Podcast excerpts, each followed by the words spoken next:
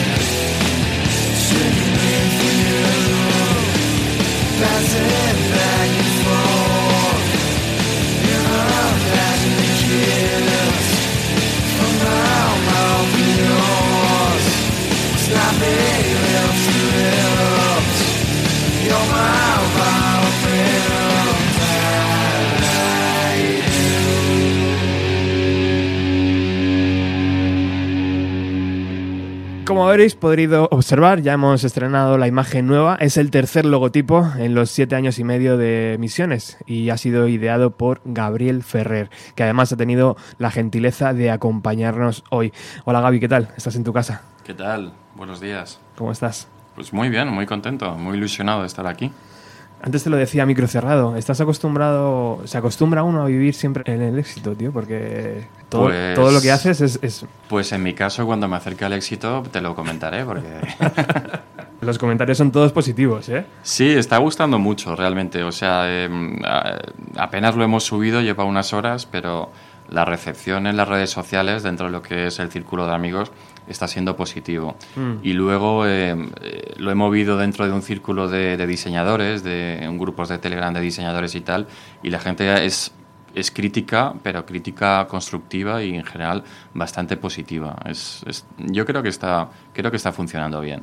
Hay comentarios ya en nuestro Instagram.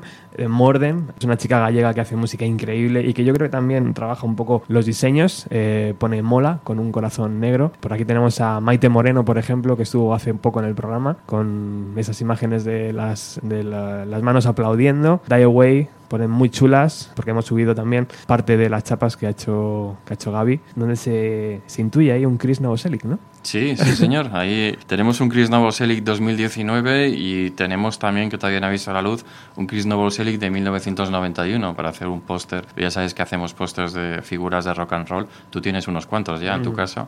Pues el de Nirvana está ya dos tercios o, o, o dos cuartos, porque nos falta, nos falta Dave Grohl 1991 y estoy pensando en hacer un Pat Smear 1994 y hacer un póster de, cuatro cabezas. Qué grande. Oye, antes de meternos en el universo gráfico de Nirvana, que mm, por eso has venido, por favor cuéntanos cómo ha sido rediseñar este logotipo del programa. Cuéntanos cómo, cómo, cómo ha sido meterse en esa faena.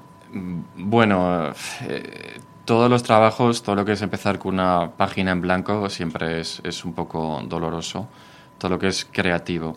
Eh, yo creo que el, principal problema que tiene hacer un logotipo es que hay realmente, si te das cuenta, hay infinitas opciones. Entonces, es muy difícil saber qué camino elegir y muchas veces incluso es muy difícil saber con cuál de las opciones quedarse. Em, yo lo he hecho con mucho cariño y además ya sabes que trabajo escuchando podcast y Bienvenido a los 90 es definitivamente el podcast de referencia en música, es lo que escuchamos en el estudio de fondo cuando, cuando trabajamos. Y a la hora de hacer el, logotipo, eh, bueno, tú y yo tuvimos una conversación muy breve y tal.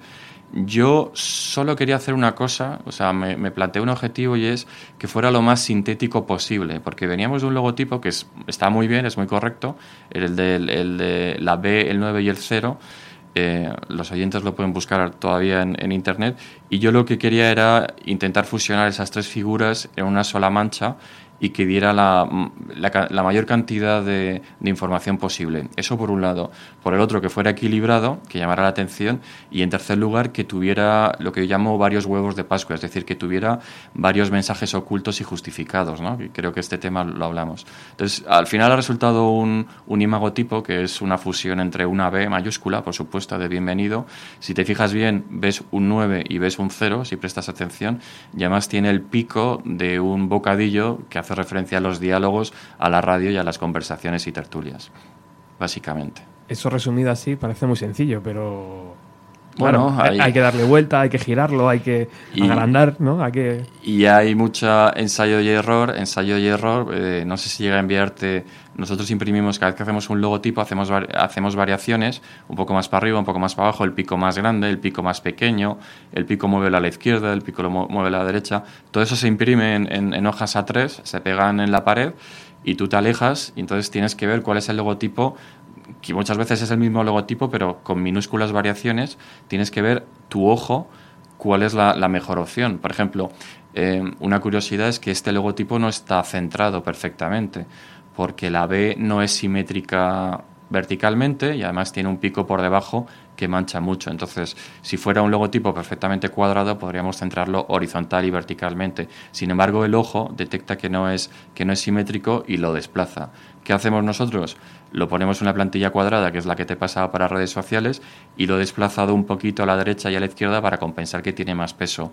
Perdón, a la derecha y por arriba para, para compensar que tiene más peso por los otros lados. Entonces, al final, realmente... Eh, el éxito está en los pequeños detalles, que no sé si es un éxito o no. Lo que te quiero decir es que hemos trabajado con cariño y hemos mimado todas las opciones y, todas las posibilidades. Y yo, francamente, espero que te guste a ti, que guste a tus oyentes y es todo lo que pido. Es muy importante hacer un programa divertido, entretenido, dinámico, con buena música, donde haya los menores errores posibles pero es casi tan importante luego en redes sociales tener una imagen potente, ¿no? Donde la gente se quede con ello, donde gráficamente des un contenido extra y yo creo que hasta el día de hoy, bienvenido a los 90, nunca había dado ese paso, ¿no? A partir de ahora parece que, que vamos a poder ofrecerlo también y yo creo que es súper positivo. Bueno, yo creo que hoy en día todo lo que vemos es un producto. De hecho, las personas, los profesionales, los deportistas son marcas personales. Los podcasts son, son, son productos. Hay podcasts que tienen mucho éxito, que hemos hablado, eh, que, que tienen muchos oyentes, y, y, en sí mismo el producto tiene que cuidar todos los aspectos, pero es que debemos tener en cuenta que en este, hoy en día todo comunica, ¿de acuerdo? Todo comunica. Entonces, yo creo que este podcast, y permíteme que te, que te lance un, un halago, eh, desde el punto de vista musical y con los programas que haces, es, es, impecable. Ahora bien, vamos a intentar que la parte que es visual, la parte que es de identidad corporativa y de lo que los expertos llaman en branding, ¿de acuerdo? Eh, pues esté coordinada y sobre todo, más que coordinada, que sea coherente en todo momento. Tú lo que no puedes hacer en comunicación y en publicidad es, por ejemplo, digamos que tienes una marca y haces un anuncio estupendo y al mes siguiente haces uno muy flojo y luego haces regular y tal. Tienes que ser coherente. Tienes que ser coherente en la mediocridad o, coherente en la brillantez, pero tienes que tener siempre unas pautas muy regulares y, muy coordinadas, ¿de acuerdo? Entonces, yo creo que este logotipo puede funcionar y además no quiero hacer, créeme que no quiero desmerecer los dos anteriores logotipos, son estupendos y de hecho son muy, eh, son muy marketeables, por así decirlo. Pero eh, con esta nueva identidad corporativa hemos trabajado varias opciones y yo creo, creo que tienes, eh, bueno, pues opciones coherentes para cualquier cosa que salga adelante, ya sea postes, eh, hemos trabajado, por ejemplo, ya te comenté, las, mmm, los vídeos de entrada para YouTube, es decir, todo lo que necesites, pues digamos que con este formato te, te entra. Oye, Gaby, ¿y Nirvana ha tenido una imagen top desde el principio al fin, según tu, tu experiencia? Es, es, una pregunta genial, Roberto, es una pregunta genial, porque ya sabes que eh, llevo un, unos días repasando y vamos a hablar de, hoy vamos a hablar de la identidad visual y la gestión de marca de, de Nirvana, y llevo tres días repasando todos los materiales audiovisuales y gráficos que han publicado y siempre lo he intuido, pero ayer eh, tomé la decisión que desde mi punto de vista no. Creo que la imagen de Nirvana es muy irregular, creo que se han perdido ocasiones de hacer cosas muy buenas y creo que con los mimbres que tiene, con todo el potencial que tenía y con todo lo que ha sucedido, creo que no se ha gestionado bien. Y además tengo una teoría que si me permites, un poquito más adelante te comentaré.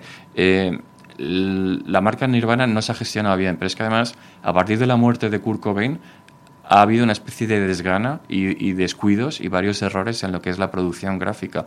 Con lo cual yo creo que realmente los dos supervivientes, sobre todo Chris Novoselic, no le prestan ningún tipo de atención ni cariño a, a la parte visual. No son como Pearl Jam o Rem, que cuidan hasta el exquisito sus imágenes corporativas. En Nirvana no había nadie que cuidaba y un poquito, un poquito Kurt, eh, digamos que prestaba ciertas pautas y curiosamente, los grandes hallazgos de Nirvana, las mejores cosas que han hecho desde el punto de vista gráfico y visual, han sido siempre ideas de Kurt Cobain que ha ofrecido a los diseñadores y que estos han, han aceptado. Es muy curioso. Sí, ahí tenemos parte de los diarios, ¿verdad? Donde veíamos eh, eh, diseños, de Bocetos. camisetas, eh, todo ese tipo de cosas. Antes hablábamos de Paco Pérez Brián y déjame que utilice este audio porque tú bien me lo has recordado. Era ¿Cuál fue el año? De... Debió ser hace cinco años, creo, ¿no? Sí, 2014. Porque si, sí. si llevamos 25 años sin claro, Kurt Cobain, este era 20 años sin Nirvana, con lo cual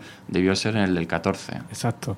Pues ahí eh, Gaby y yo no nos conocíamos, pero misteriosamente, gracias a la radio, coincidimos. Hola compañeros, me he tragado casi todo el programa, lo he disfrutado como un enano. Qué recuerdos, escribo desde una sala de cine en la que estoy con mi novia viendo un bodrio romántico y pretencioso. Dios bendiga el wifi y los auriculares discretos para poder seguiros desde la oscuridad. Un abrazo y ánimo en este último tramo. Un abrazo de un valenciano. Gabriel, qué total, tío. Muchas gracias. Vaya peli, ¿no? Fu, vaya tela. Eh, japonesa sevillana. Bueno, bueno, bueno, está claro, ¿no? Sucedió exactamente como, como lo cuenta Paco. Es, yo me tragué prácticamente, bueno, eh, si el programa duraba 24 horas, yo me, me tragué 16 horas y además recuerdo que estaba en, en, casa de mi novia, hicimos una paella ese día, yo estaba cocinando una paella con auriculares, mi camiseta de Nirvana, amarilla y negra, como tiene que ser, y, y escuchando el programa. Y, y, Claudia, mi novia, decía, bueno, ya está bien, deja eso, préstame atención, tal, no sé qué. Y acabamos yendo al cine ella eligió la película y recuerdo que era un bodrio y, y yo pensé, joder, voy a, voy a, voy a engancharme a, a ver si todavía pillo un poco de, de, programa. Estaba escuchando el programa y dije, ah, voy, a, voy, a, voy a enviar un email desde, desde el móvil. Imagínate lo que es redactar un email en un cine con tu novia al lado dándote codazos y con cara de, de, de, pocos amigos. Pero bueno, y curiosamente, para, es que salió en directo. O sea, Paco Pérez Brián leyó el, el email en directo, con lo cual me quedé petrificado. Y oye, creo que una de las ha sido el momento más cercano que he estado con Paco Pérez Brián y en ese momento no lo sabía, pero es, digamos, nuestra primera conexión. Totalmente, totalmente, porque al lado de Paco Pérez Brián estaba yo y fueron 24 horas increíbles. Fue como hacer un máster, tío. Es, es, un trabajazo excelente. Yo lo tengo, ya te lo comenté, lo tengo descargado en, en, mi, en mi portátil y de vez en cuando oigo, oigo horas súper random. Claro, porque además eran 24 horas, pero con Paco podrían haber sido 48, 96, lo que le echaran. Está en plena forma. Bueno, hay algo muy total en esta aventura de Bienvenido a los 90 y es la cantidad de gente talentosa que, que me he ido encontrando por el camino y además gente talentosa que, que, como Gaby pues se convierte en amistad y de ahí nace este, este nuevo logotipo para el programa. También tenemos aquí en el estudio a Miguel, que tiene una cara de sueño el pobre, increíble. Hola Miguel, ¿qué tal? Hola, buenos días. eh, anoche dio un conciertazo con su banda Die Way presentando en la sala Siroco, una de las salas míticas donde hay que, hay que pasar, ¿no? Hay que, hay que pasar por ahí para, para presentar el disco. Y mmm, yo no pude estar porque estaba fuera de España, me hablaron hiper bien del concierto, el Corral de Comedias de Alcalá con sección de vientos, cuerdas, impresionante aquello, ¿no? Un llenazo increíble. Sí, estuvo, estuvo muy divertido, la verdad, muy ameno, muy diferente. Guay. Muy, muy, muy diferente. A eso de que estás tocando la guitarra limpio por detrás. Qué bueno. Algo raro, sí. Qué bueno. Muy bien. Away, sabes que es una de nuestras bandas favoritas del programa. ¿Qué te parece el logotipo que ha creado Gaby? Pues la verdad es que una técnica pasada, tal y como dice él, eh, anoche cuando me lo, me lo, enseñó, no veía el 9. Hasta que me lo ha dicho, ya era nada más que puedo, solo puedo ver el 9. es, es, algo, es, algo extraño, me encanta, es muy limpio, muy, muy directo, muy, me gusta, me gusta, me gusta muchísimo. Pues ahí está, el logotipo, el nuevo logotipo. Quédate por aquí cerca, Miguel, que vamos a hablar de Nirvana. ¿Es una de tus bandas favoritas o no, no eres... A ver. no, yo soy, yo soy de todo, tío. A mí me, me gustan todas. ¿Ah, sí? es, que no, es que no tengo problemas. Incluidas las Spice Girls, ¿no? Ayer me preguntaban qué, qué, qué, influencias teníamos cuando con el concierto y qué, qué, es lo que normalmente escuchaba yo en casa. Y aparte de decir, claro, de Bienvenido a los 90, de los podcasts que hay y todas estas cosas, eh, yo la música no la utilizo por nombres, la utilizo por momentos. Uh -huh. A mí me apetece por la mañana y depende cómo me levanto, tiro de un disco, tiro de otro, tiro de una cosa, tiro de otra. No soy especialista en nada, ni soy. pero bueno, escucho de todo. Pero lleváis la palabra Soundgarden tatuada en, en la espalda. Porque... Ah, pero eso es la banda. Una cosa es la banda.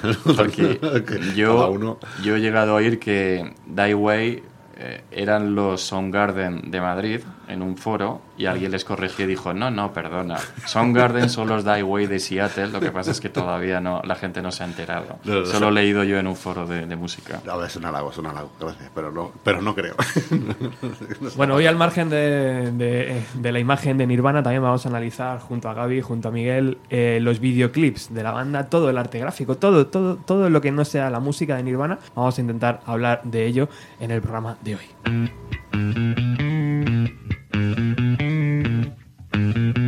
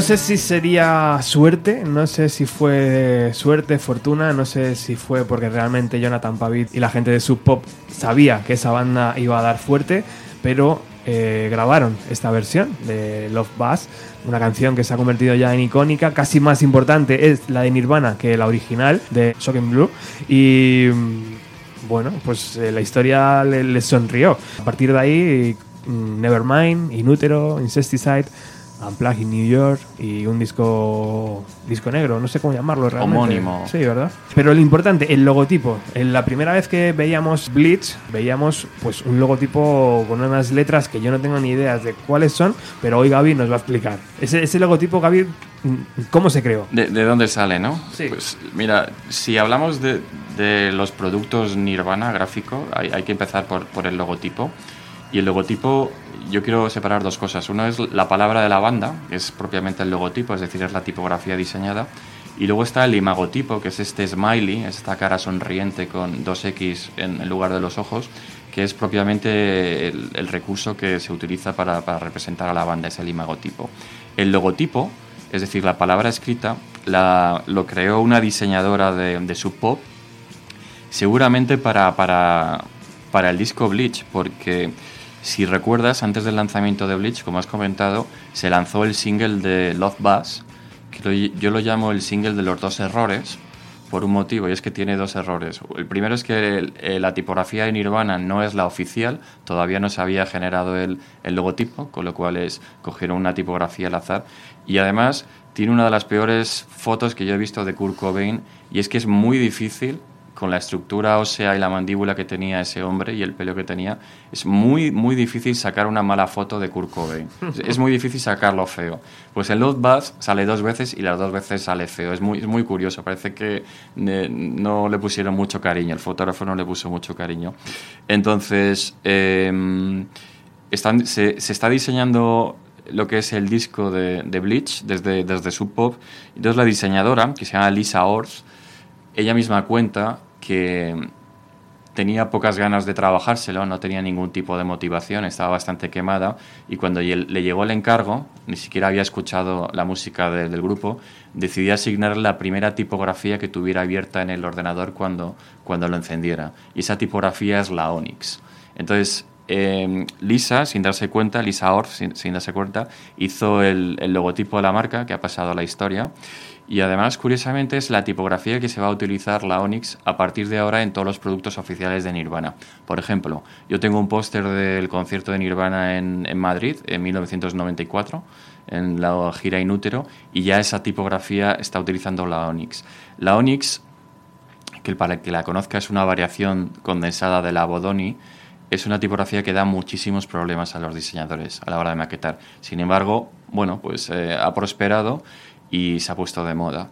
De hecho, te voy a comentar una cosa, es Nirvana se ha hecho tan famoso que se ha lanzado una tipografía gratuita que realmente es una, es una Onyx pero perfeccionada, pulida, sin fallos, y esa tipografía se llama Nirvana y es gratuita. Entonces, si alguien quiere diseñar un material de Nirvana, que no utilice la, la, original Onyx porque da problemas, que se descargue gratuitamente en la tipografía Nirvana, que está corregida. ¿A qué problemas te refieres exactamente, tío? Porque no, no entiendo cómo una tipografía puede generar problemas. Bueno, hay una cosa que es el, el, interletrado, que es el espacio entre las letras. Entonces, eh, hay letras que son muy problemáticas a la hora de maquetar, son la A, la, la V y la R. Curiosamente, Nirvana tiene esas tres letras. Entonces, si tú escribes en una máquina de escribir sin prestar atención o en un ordenador sin prestar atención la palabra Nirvana, por ejemplo, verás que entre la A y la V hay muchísima separación y verás que entre la R y la V hay muchísima separación. ¿Por qué? Porque esas letras son muy anchas por la parte de abajo o por la parte de arriba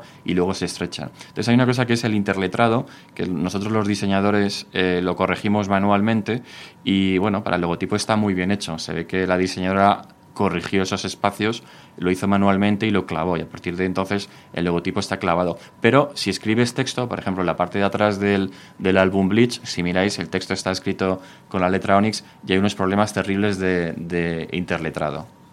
Qué bueno, es verdad, tío. No me había fijado, ¿eh? O sea que, claro, la propia, el propio diseño, el propio letra te hace correr un poquito más allá Sí. la siguiente letra, claro. Sí, sí, sí. Es decir, hay, una tipo, hay un tipo de tipografía que es la monospace, que significa que todas las letras tienen exactamente el mismo, el mismo tamaño.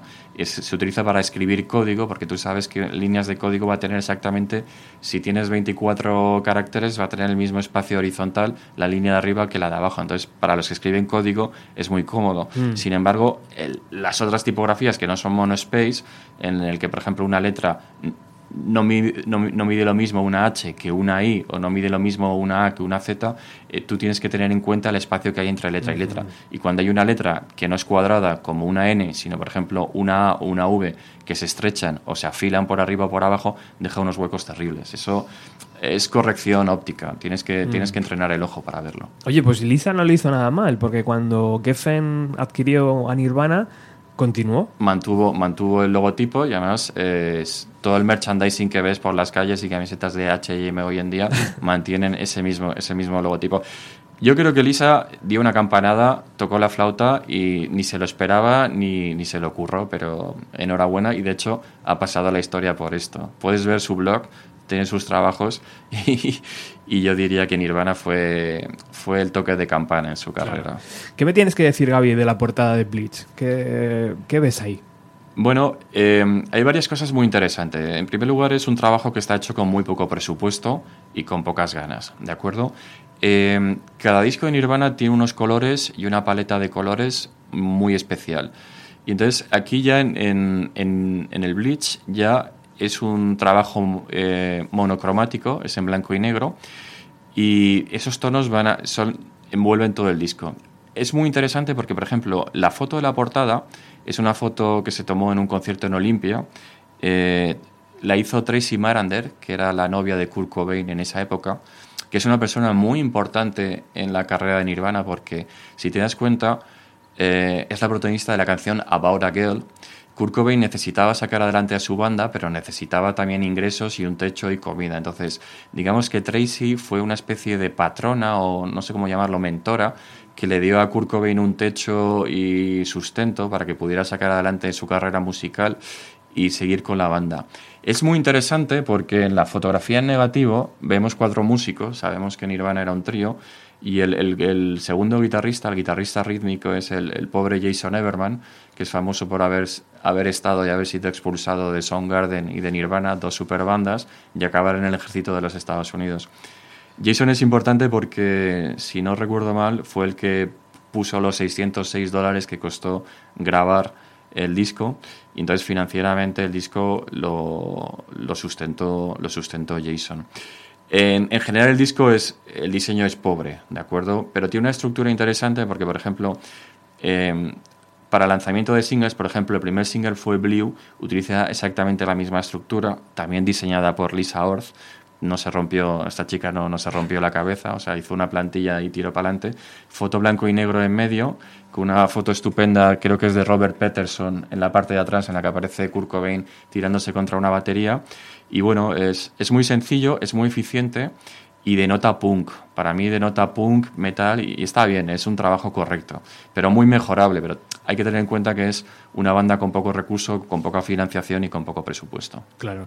¿Y crees que el blanco y negro es acertado? Porque posteriormente hemos podido ver la foto en color y como que, claro, transmite otra cosa diferente. Es, es muy acertado. De hecho, este disco no tiene absolutamente nada y lo el- han hecho el clásico truco de cojo una foto, que no es ninguna maravilla, la paso a blanco y negro y entonces la, la posit- eh, si te das cuenta, la imagen no es positiva, está en negativo, entonces le da un pequeño toque, es decir, eh, aporta algo diferencial, pero vamos, no se le ocurraba nada. El departamento gráfico de, de Pop, chicos, Bueno, pero funcionó. Mira, ahí le tenemos sobre la mesa, ¿no? Tanto- Funcionó y de hecho, si te das cuenta, todos los discos de Nirvana y todos los singles de Nirvana son muy distintos entre sí y los dos únicos que tienen una conexión son Nirvana Bleach y el homónimo que hemos dicho del 2002, el recopilatorio, que tiene exactamente el mismo logotipo en el mismo, eh, y el mismo, los mismos códigos visuales en blanco y negro, con lo cual es curioso porque, en primer lugar, te demuestra que Lisa acertó eligiendo la paleta de colores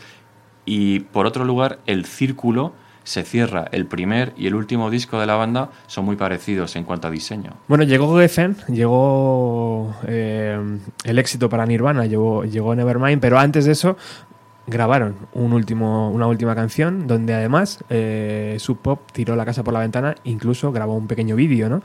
Con el presupuesto ajustado también, es Sí, verdad. Sí, sí, sí, sí. ¿Qué nos transmite ese vídeo? ¿Iba en consonancia, Gaby, con, con el Blitz, con la propuesta de Blitz, blanco y negro, etcétera? ¿Hablamos de Sliver o hablamos del vídeo de In Bloom? In Bloom. In Bloom. Pues eh, en In Bloom está en consonancia con, con el disco Bleach porque es en, es en blanco y negro. Además es un blanco y negro muy pobre porque en esa época se hacían muchos, eh, se hacían mu- muchos vídeos en blanco y negro. Estoy recordando, por ejemplo, el de Chris Isaac, el famoso este de Chris Isaac. Pero el de Chris Isaac es un blanco y negro muy, muy elegante, hecho por Bruce Weber. Si, miráis en internet, Bruce Weber es un fotógrafo ex- excelente y utiliza un blanco y negro que tiene una tonalidad de grises exquisita. La tonalidad de grises de Nirvana es descuidada, no es exquisita, es descuidada, es de que no tenemos presupuesto. Es un vídeo que están ellos, ellos tres, con Chad Channing, creo que es el único vídeo en el que aparece Chad Channing, paseando por, por Nueva York, por Manhattan, y es, hay una cosa muy graciosa, a mí me hace mucha gracia, es Chris Novoselic, hablando con nostalgia de, este, de, de cuando grabaron este vídeo, comentaba que eran tan pobres y que tenían tan poco presupuesto que en el vídeo aparecen ellos comiéndose un perrito caliente en, en, en- en, no sé, en una feria de, de- de Manhattan y decía Chris Novoselic que la, la mayoría del presupuesto de ese vídeo se fue en los perritos calientes que se comieron. Es decir, no tenían los pobres ni para comer en esos días. ¿Y qué te parece la versión respecto al original de Nevermind? Yo tengo una curiosidad que te quiero, te, quiero preguntar porque eh, a mí Chad Channing siempre me ha encantado como, como batería y lo juzgo viendo los conciertos de Nirvana en directo de esa época, ¿vale? Desde mi punto de vista, como, eh, como batería, lo veo a la altura de Dave Grohl. Es decir, no lo veo mucho peor que Dave Grohl. Yo creo que lo expulsaron por motivos de diferencias creativas, malos rollos, lo que sea, pero no era un batería deficiente como era Aaron Buckhart, que sí ese tío sí que era, sí que era, era, era malo, o Pete Best en los Beatles, por ejemplo. Pero yo quería hacerte una pregunta. Yo recuerdo haber escuchado una versión de, mm, del In Bloom tocado con, por Chad Channing en la que la versión, el, el estribillo final, ¿recuerdas la frase final de... En vez de decirlo cuatro veces, creo que lo dicen seis u ocho, es decir, se alarga muchísimo más. Y cuando la regrabaron esa canción para, para el Nevermind, Butch Vig recortó. A mí me gusta más la versión original in Bloom que se alargaba el, el, el estribillo, se repetía más veces. Pero es que además, no sé si estamos hablando de la versión del vídeo, porque el vídeo hace tiempo que no lo veo, esa versión acaba con un feedback, con una distorsión que me parece genial porque da, da el pie estupendo para la siguiente canción. Entonces es uno de los pocos detalles es uno de los pocos detalles de la discografía de Nirvana que yo creo que ha sido un error cambiarlo. ¿Entiendes lo que quiero decir? Yo he oído todas las maquetas de Nirvana y la canción de estudio siempre ha sido mejor. En la, en la versión original de Chad Channing, ese feedback final, eh, si, si recuerdo bien, a mí me encanta y yo lo hubiera mantenido porque hubiera cerrado perfectamente. Habéis visto, ¿no? Flipante. Bueno, bueno. Flipante la, la armonía y la forma de comunicar de Gaby.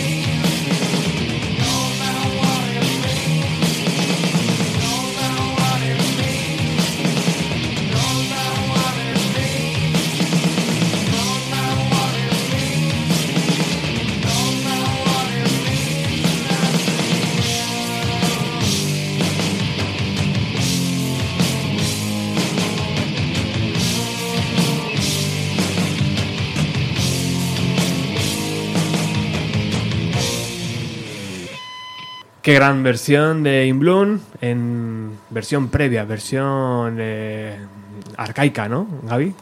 Y primitiva. Primitiva totalmente. Y me gusta mucho ese feedback final, insisto. Que habría que dejarlo, es verdad.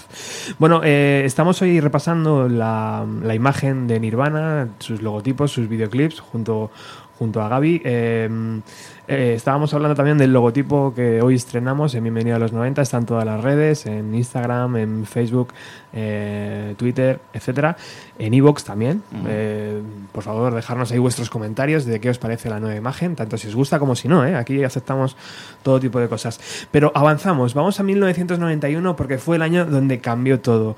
Y fue el año donde también nos cambió todo a nosotros, ¿no, Gaby? Porque tú tienes una banda más favorita que Nirvana? O sea, ¿tu ¿Nirvana es el top de tus bandas o junto a los Beatles a lo mejor o no sé? Nirvana es mi banda favorita y considero que los Beatles son la mejor banda de todos los tiempos, pero desde el punto de, de vista emotivo son cosas distintas. Nirvana es mi banda favorita porque yo estaba ahí cuando nació, yo los vi crecer y yo los vi despeñarse, entonces es... Y además me ocurre una cosa, es que para mí Nirvana se ha convertido en una especie como de medida de, de, las cosas. Oasis son más suaves que Nirvana. Green Day son más rápidos que Nirvana. Metallica tiene más distorsión que, que Metallica, ¿entendéis? O sea, meta, eh, Nirvana es la medida por la cual yo mido el resto de, de las bandas. Antes se me había olvidado, eh, era Alba, Alba de Morden. Se me acaba de venir, Ajá. se me acaba de encender la luz. Si lo está escuchando va a decir, ah, cabrito, Roberto. Bueno, pues ahí, ahí, por favor, escuchar la música de Morden, que es increíble. 1991, este disco que tenemos aquí en la mesa, eh, Nevermind, ¿Es tu favorito de la banda? Nevermind es mi disco favorito de todos los tiempos y por supuesto es mi disco favorito de Nirvana. Tuvimos una discusión con, eh, ¿cómo se llama este? Eh, con Zach Furiñaki de Furiñaki Records sobre si Nevermind o Inútero, que es un tema, es que se puede sacar, se puede hablar horas y los dos tienen cosas buenas, los dos tienen sus pequeños defectillos. Para mí gana Nevermind por varios motivos, pero Nevermind es mi disco favorito de Nirvana y mi disco favorito de todos los tiempos. ¿Cuántas veces lo escuchas al cabo del año, más o menos? Yo lo escucho el 24 de septiembre de todos los años, me pego una buena sesión y durante una época que lo escuchaba muchísimo y luego, eh, de hecho, fíjate, yo estaba trabajando en Madrid en el 2001 y entonces hablaba mucho de Nirvana porque es, un, es mi pasión y recuerdo una compañera que me decía, pero no te cansas de tanto Nirvana si solo han sacado cuatro discos y tienen poca discografía. Y digo, bueno, pero no es solo el Nevermind. Es, yo, por ejemplo, yo me tosté, cuando era adolescente, busqué temas en directo de la banda y me hice un Nevermind en directo, canción a canción, ¿sabes? Antes de que existiera internet y tal. Entonces, lo oigo, lo oigo muchísimo y además, te voy a decir una cosa, siempre encuentro algo nuevo. Siempre encuentro algo nuevo. Es tan minimalista, pero a la vez es, es perfecto, siempre encuentro algo nuevo. Bueno, y cuéntame, como diseñador, ¿qué es lo que ves en la portada? ¿Qué te transmite? Bueno, aquí las cosas ya se aceleran, ¿de acuerdo? Ya hemos sacado a Lisa Ord y a su pop de, la ecuación. Aquí, eh, vamos a ver, el Nevermind no solo es uno de mis discos favoritos musicalmente hablando, es que mmm, lo definió perfectamente Juan Miguel Vicente, un amigo mío que es que es crítico musical y, y tiene, se dedica a este tipo de cosas, y de, definió, a él no le gustaba mucho Nirvana, no le gusta tan, tanto que a mí, pero lo definió como un disco insultantemente perfecto desde todos los puntos de vista, incluido el, el apartado gráfico. Aparte de que las canciones sean excelentes y están en el orden perfecto y están producidas, pero vamos, perfectamente, que, que se mantienen frescas desde mi punto de vista, el diseño de lo que es el disco es sencillamente magistral. Para mí es la pieza gráfica de Nirvana mejor diseñada en, conjunto. Empezamos por la portada, si te parece, que es icónica, es una maravilla. Aquí, a partir de ahora, eh, van a trabajar con un director de arte de, Geffen que se llama Robert Fisher. Y es muy curioso, esto es muy curioso porque él mismo se reía porque cuando le llegó el encargo, todo el mundo sabe, todo el mundo sabe ahora mismo que la portada de, de, Nevermind fue una idea de Kurt Cobain porque vivía con Dave Grohl juntos en un apartamento y la noche anterior habían estado viendo un documental sobre partos subacuáticos. Y Kurt Cobain, que era un tío obsesionado con la anatomía y un poco escatológico para algunas cosas, quería hacer un parto subacuático para, para la portada. Se estuvo buscando, no se encontró, las fotos eran muy caras o eran muy gores, entonces se contrató a un, a un fotógrafo para, a Kirk Weddell para sacar una foto de a, un, a un niño de, cinco, de cuatro o cinco meses y esa es la portada que tenemos. Es curioso porque Kurt le dijo explícitamente, y está registrado, hay cartas y hay memorándums, que quería un anzuelo y quería un billete de dólar el niño persiguiendo. Es, es decir, es, es, una idea de Kurt. Y Robert Fisher le hizo mucha gracia, dijo, hombre, yo soy Fisher, pescador, estaré encantado de poner un anzuelo, porque mi trabajo, o sea, la foto no la he hecho yo, mi trabajo va a ser el fotomontaje. Con lo cual, nunca, nunca te olvidas del nombre del, del, del director de arte por, por, esta pequeña, por este pequeño detalle. Por cierto, los que se acuerden de Beatriz Pecker, cuando entrevistó a Nirvana, creo que en Hawái, en el famosísimo y celebérrimo concierto en el que estuvieron las hermanas Llanos, que yo he hablado con, he hablado con Amparo Llanos de ese concierto. Estuvo Amparo, sí. Estuvo Amparo, se, se quedó loca cuando se lo comenté. Beatriz Pecker les hizo varias preguntas. Kurt había desaparecido y se quedaron solo Novoselic y Dave Roll. Esto lo podéis ver, está en YouTube. Una de las preguntas que le hizo es quién hizo la portada y de quién fue la idea. Y, tanto Dave como Chris Novoselic se quedan en blanco y dicen, pues no, no, tenemos ni idea, la verdad, no, no, llevamos este tema. Bueno, pues el responsable era, era Kurt Cobain, el, genio detrás de, de, esto es Kurt Cobain. Pero aparte de la portada, déjame que te comente varias cosas. A mí, eh, todo el disco está hecho en tonos azules y turquesas usa una textura que es una fotografía de, yo creo que es del fondo de una piscina o de la superficie de una piscina, está hecha en semitono, lo que los, los fotógrafos llamarían semitono, y esto es una maravilla. Esta textura es un hallazgo que han estado utilizando varias veces, por ejemplo, lo utilizaron para lanzar el single de Smell Lightning Spirit en la caja de singles, cada vez que necesitaban rellenar algo durante esa época, utilizaban esta textura y es maravillosa. Eh, están las canciones utilizando la celebérrima tipografía Onyx y el disco tiene tres fotos.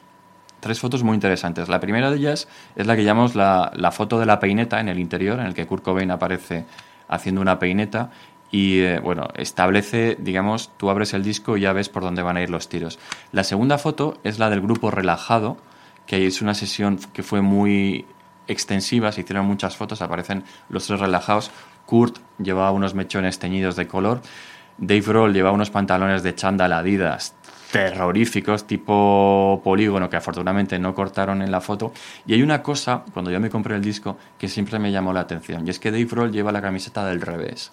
¿Os habéis dado cuenta? Lleva la parte de delante por detrás y la parte de atrás por delante.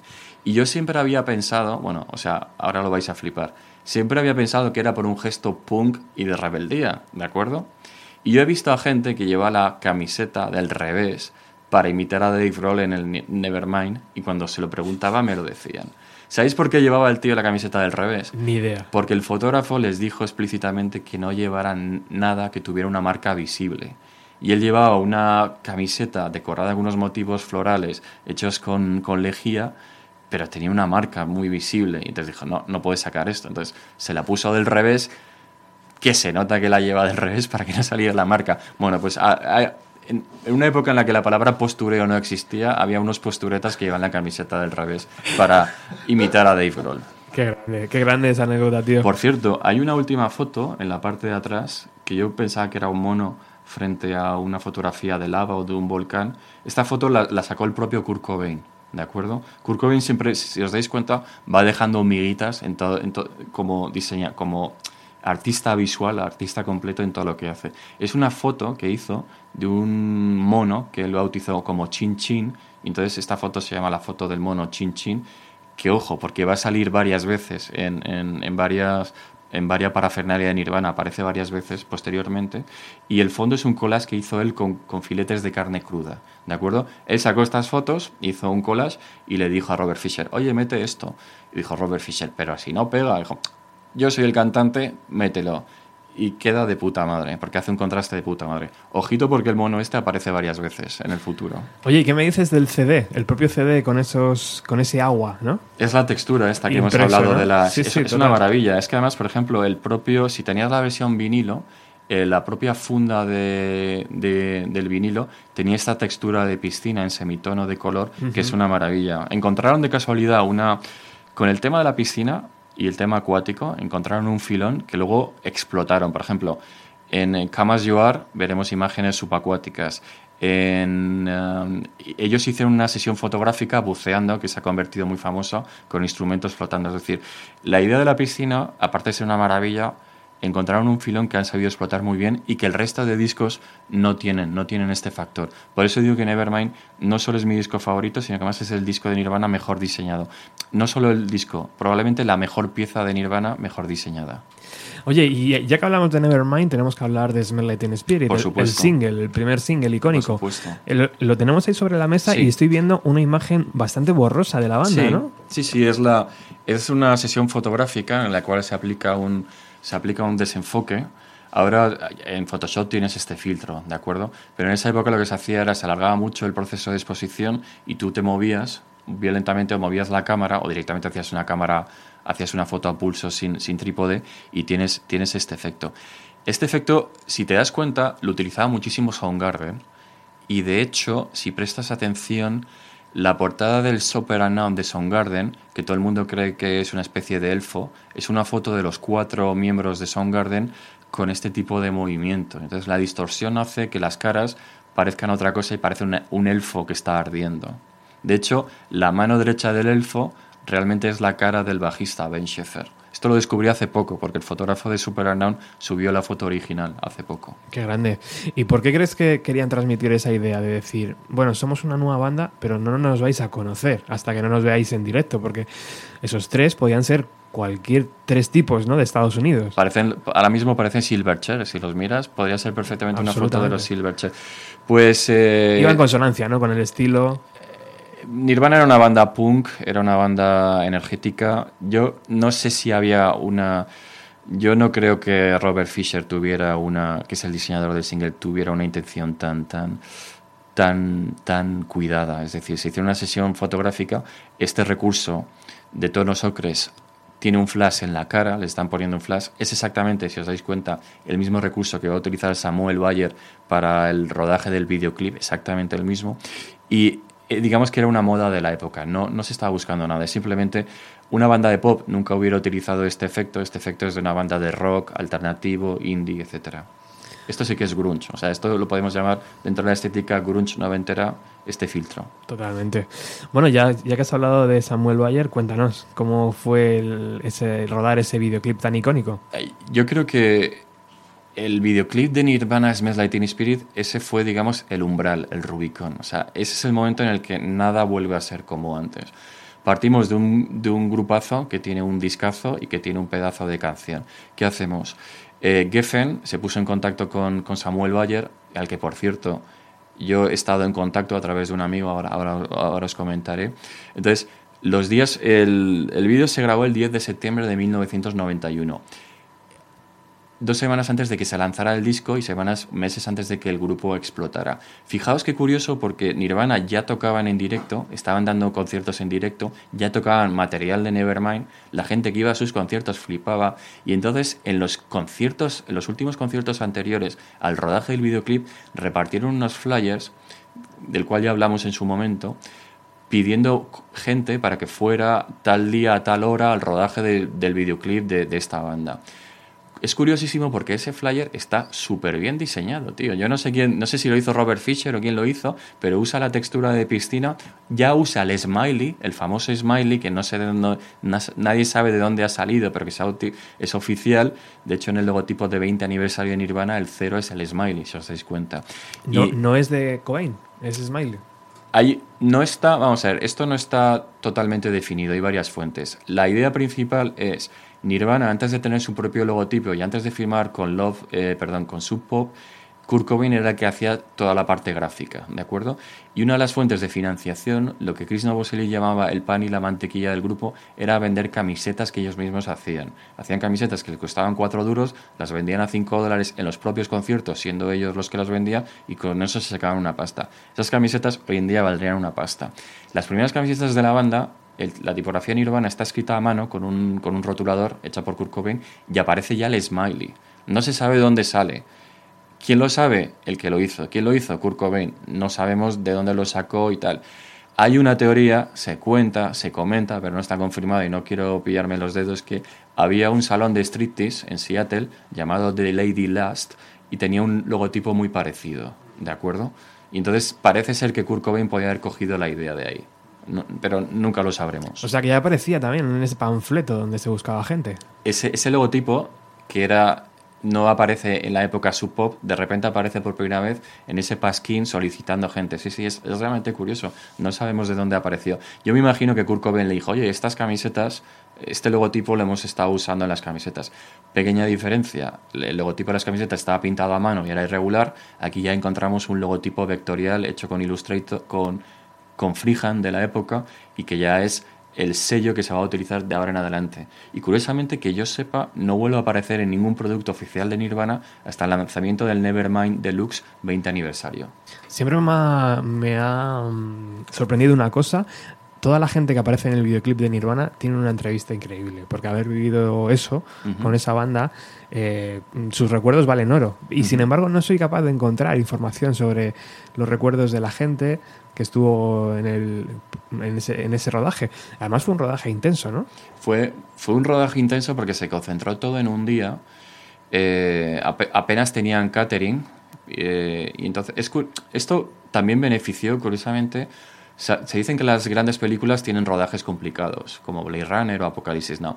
Esto benefició al rodaje porque se alargó más de lo esperado, la gente estaba en ayunas, se estaba desesperando, entonces si te das cuenta, empieza se empieza el rodaje, eh, las primeras escenas es el público sentado pacientemente y eh, digamos que al final había gente que se quería ir, que se quería alargar, pues se estaba haciendo tarde, no les dejaban y tenían que rodar lo que se llama el, tumulto, la revuelta. Y eso vino bien porque la gente estaba realmente hasta las narices y estaba deseando largarse de ahí. Respecto a la gente que tú dices que asistió, hay dos personas célebres al respecto. Una de ellas es el cantante y fundador de Fear Factory, estuvo en ese rodaje, porque era seguidor de Nirvana y, asistía a, Nirvana desde los conciertos del Bleach. Y otro es un señor cuyo nombre no recuerdo, que tuvo la genial idea de llevarse el bajo roto de Chris Novoselic a casa y lo tienen marcado y le han ofrecido auténticas millonadas, pero este señor no lo quiere. Sabes que tanto Chris como Kurt destrozaron la guitarra. La guitarra de Kurt creo que está en un museo, está marcada en un museo. El bajo se lo llevó uno de los chavalines y lo tienen marcado y no está a la venta. Muy hábil. Sí. Muy hábil ese gesto. ¿Qué, qué sabes de Samuel Bayer? Bueno, Samuel Bayer cuando rodó este, rodó este spot estaba técnicamente en la bancarrota, no tenía un duro. Entonces este trabajo primero le permitió alimentarse, dice que le salvó la vida porque en primer lugar le permitió tirar un par de meses más, como esto los autónomos sabemos de lo que estamos hablando, pero es que además, eh, joder, es el vídeo con mayor rotación en la historia de la NTV, es probablemente el vídeo más importante de los 90 y es un momento histórico. Entonces, esto le ha permitido hacer, trabajar muchísimo, dedicarse al, cine, por ejemplo, ha, dirigido, ha dirigido películas de terror, pero es que más ha trabajado muchísimo en publicidad. Uno de mis mejores amigos trabajó en, trabajó en, en, una agencia multinacional en Italia y me escribió un día y me dijo, voy a rodar un anuncio para Fiat, una multinacional, tenemos un presupuesto tremendo. Y es muy gracioso porque en España tú dices, ¿cómo quieres hacer el anuncio? dices, me gustaría que tuviera un toque a lo David Finch. Vale, pues te voy a buscar a un director que trabaje como David Finch, ¿de acuerdo? En Italia, en Inglaterra, dices, me gustaría que tuviera un toque David Finch. Y dijeron, de acuerdo, vamos a ver si David Finch está disponible. Este tío dijo, me gustaría que tuviera un toque como Smells Like Teen de 1991. Y dijeron, si quieres traemos a Samuel Bayer y que lo ruede. ¿Vamos a rodar con Samuel Bayer? Sí, sí, sí, sí.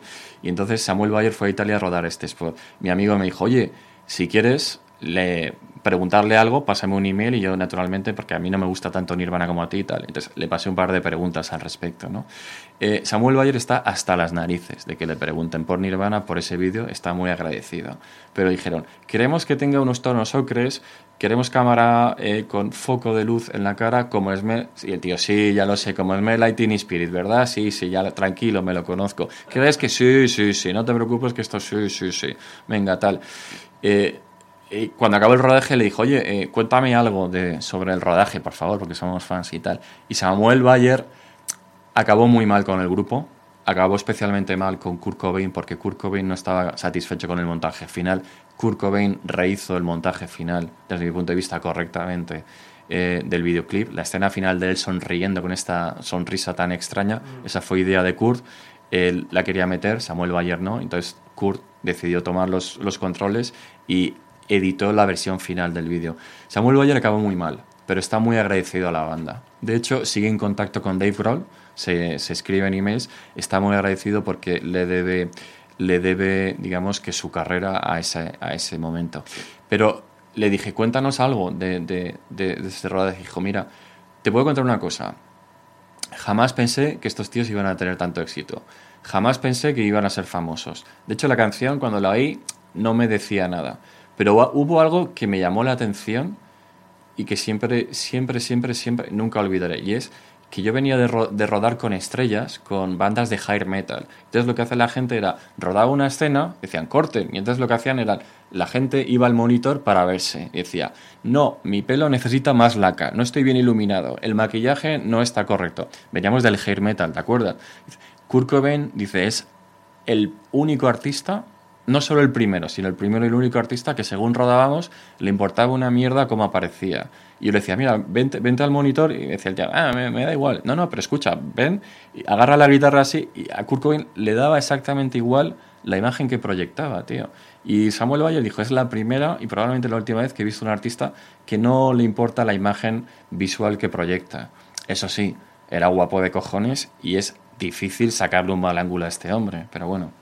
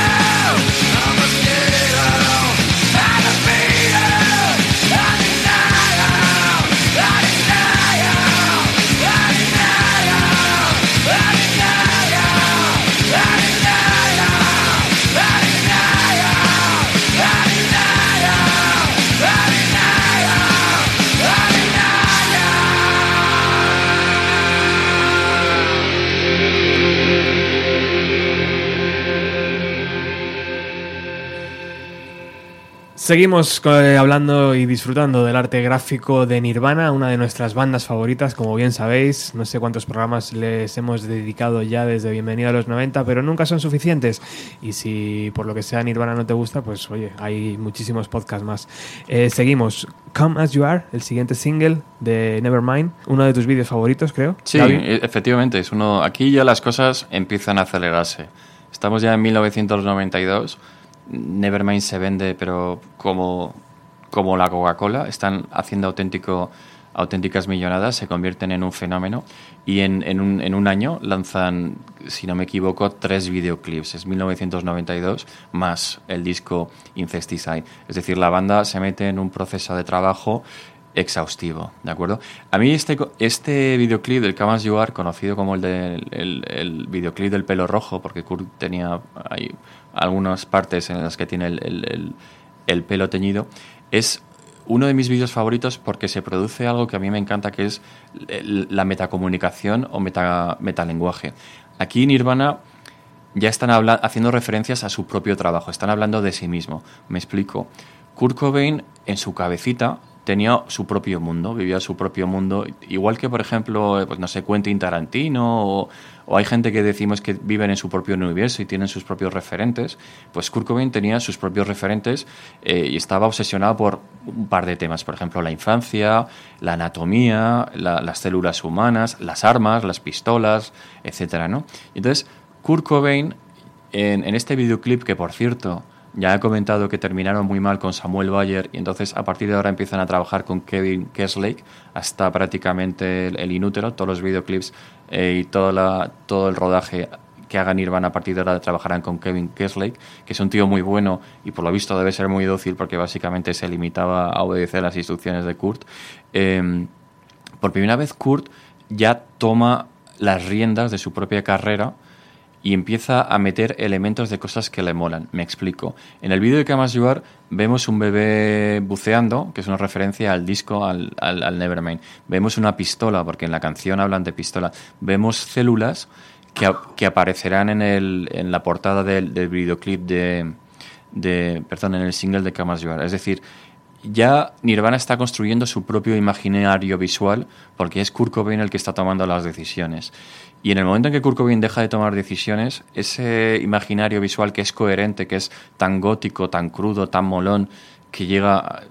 Cuando, cuando hablemos de Hershey Box ya hablaremos más de este tema. Cuando Kurt Cobain deja las riendas, ese imaginario de repente se desvanece. Se, digamos que palidece y Nirvana se, empieza a hacer productos más genéricos y más descuidados. A mí es uno de mis videoclips favoritos. Eh, estábamos hablando antes de la técnica esta borrosa de las fotografías. Esta técnica se utiliza también en el videoclip, pero claro, tú no puedes hacerlo con una cámara porque lo que producirías es mareos y vómitos al, al, al, que lo está viendo. ¿Cómo lograron este efecto? Bueno, pues una cosa bastante, bastante ingeniosa para la época y es pusieron un, una placa de vidrio, una placa de cristal entre la banda y la cámara y había un técnico con una manguera regando con agua, eh, como imitando la lluvia, el cristal. Entonces la imagen pasa por ese filtro de agua acuosa y se deforma todo. Es curioso, muy es muy curioso también porque Kurt lleva una guitarra que no le hemos vuelto a ver nunca más, una Godin Fifth Avenue, según los expertos, aunque está por, está por, no está confirmado, que es una guitarra que está desaparecida, no sabe dónde está, no, no, la, tiene, no la tiene ni Courtney Love ni la tiene Francis Bean. Entonces es una guitarra que se utilizó solo para ese rodaje, que según Novoselic esa guitarra no funcionaba, porque le preguntaron si era la guitarra que habían utilizado para grabar la pista básica de, de Camas Yuar, dijeron que no, porque esa guitarra era más decorativa que funcional y que la tenía Kurt Cobain, que la había comprado en una tienda de segunda mano simplemente por decoración, porque era una guitarra muy extraña. Esa guitarra está desaparecida ahora mismo. Una guitarra con caja amplia, ¿verdad? Sí, que... sí, sí, electroacústica, uh -huh. seguramente. Y ese videoclip, fíjate que yo siempre pensaba que ese agua cayendo hacía referencia a la piscina de Nevermind, pero no tiene nada que ver, imagino. Bueno, están metidos todo. Yo creo que es. Yo creo que el agua cayendo es. Estaba buscando un efecto porque no puedes meter a una banda rodando en un estudio de grabación. Esto es un estudio, es mm. un estudio de cine, ¿vale?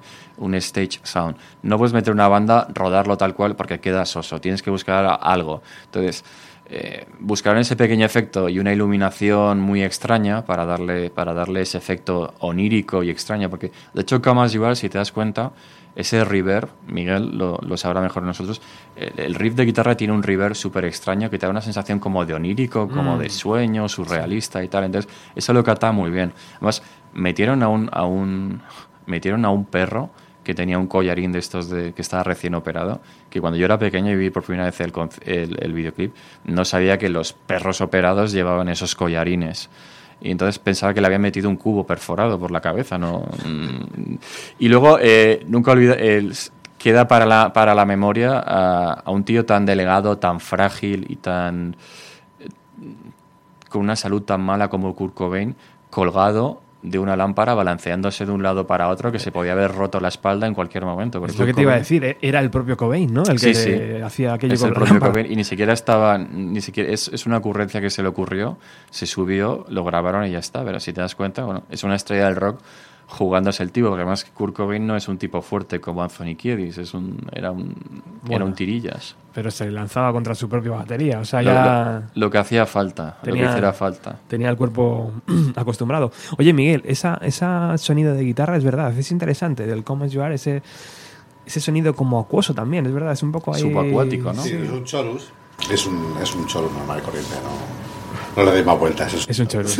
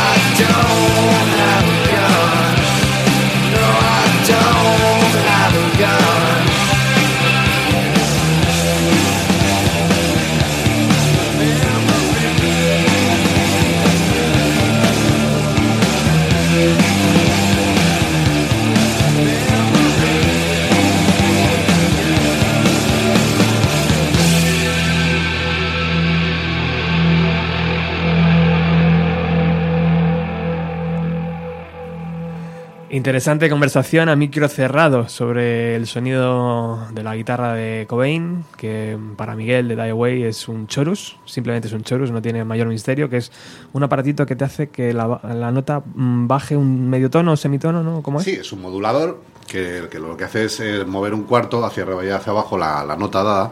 Entonces te crea esta sensación de como de un guagua, pero mucho más suavecito, más guagua.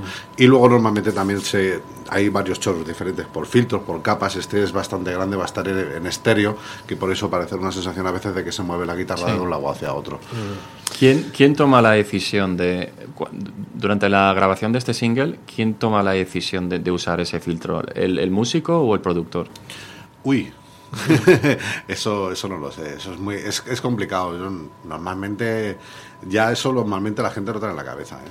Te lo digo porque a mí ese, este efecto subacuático, que me encanta, eh, catapulta enormemente la, la canción. Te quiero decir, le, le da un barniz increíble, ¿sabes? Le da ese tono onírico del, del que estábamos hablando. Hombre, entiendo que hablando de la calidad de los músicos que estamos hablando, entiendo que debería de ser suya la idea. Sí, ¿no? Ya- ya iba con la de- idea al sí, estudio. Sí, porque además, eh, quiero decir, un chorus ya está en, en esta época, ya se usaba muchísimo. Y seguramente tendría ya el pedal y tendría todo, ¿no? Sí. Claro.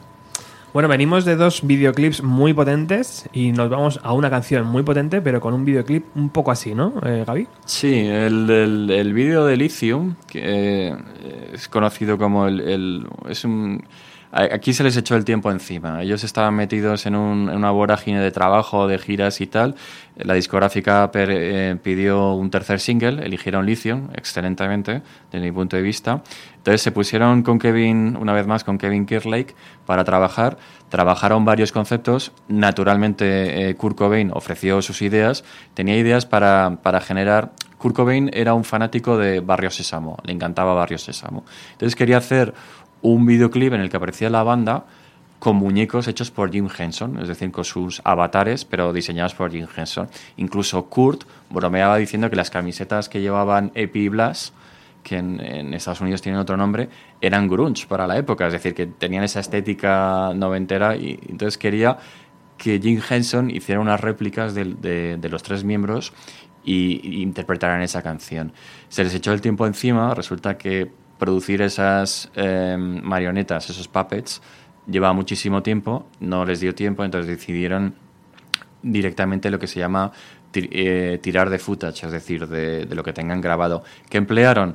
Pues el famoso concierto del Paramount Theater de Halloween del año anterior, de Halloween del 91, un pedazo de concierto maravilloso, muy bien filmado, con, con una luz estupenda, donde, por cierto, descubrí hace poco que tocaron una versión primigenia de Raimi con un solo de guitarra en medio, que yo no, no, no, no la conocía.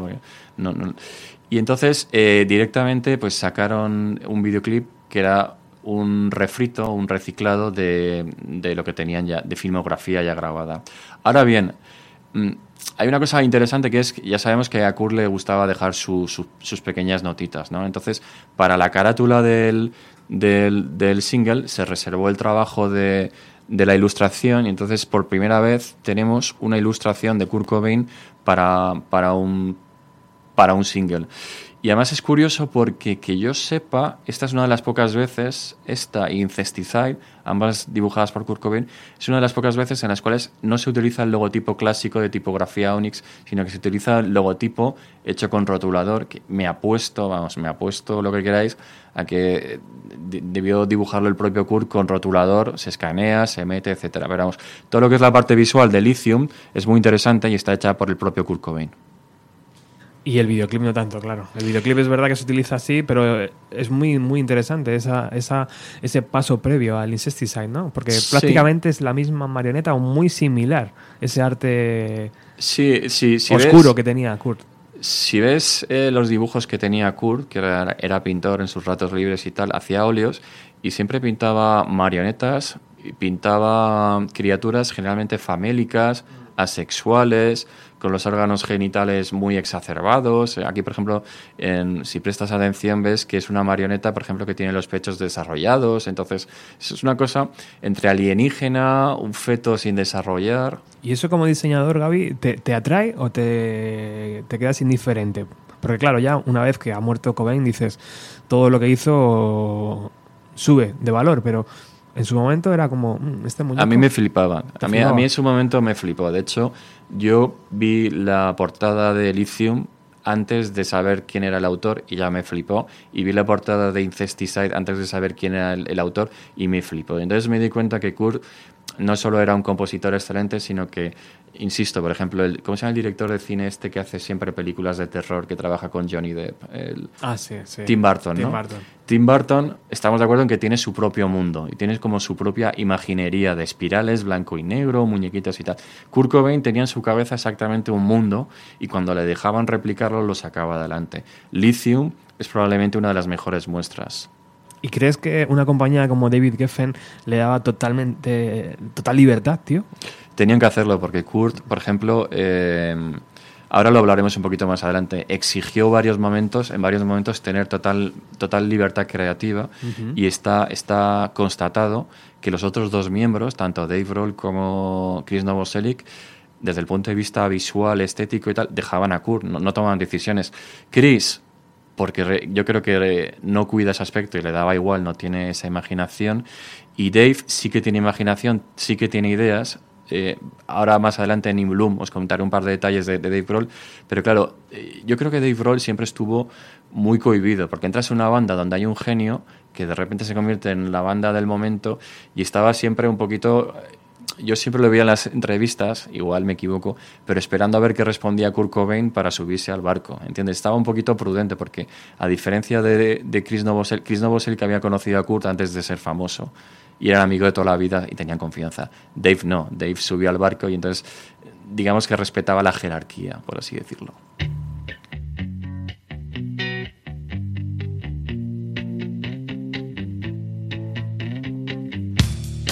I'm so happy cause today found my friends are in my head. I'm so ugly, that's okay cause so are you. Book on Sunday morning is every day for all I care. And I'm not scared, light my candles in our days cause I found God. I'm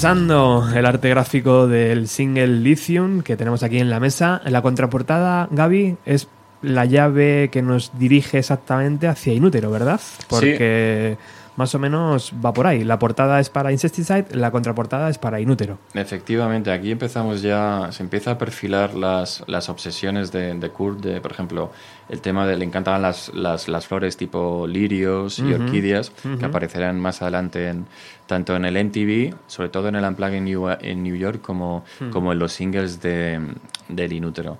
Aquí Kurt tiene absoluto control, por ejemplo, mete una foto, como no puede ser de otra forma, de un... ¿Cómo se llama esto? Cuando haces una foto a los bebés, una, una Sí, ecografía, ¿no? ecografía, sí. Entonces ya realmente si- se está cerrando el círculo de bebés, flores, muerte, insectos, abejas, todo lo que vendrá en el inútero ya aparece en, en, en Lithium.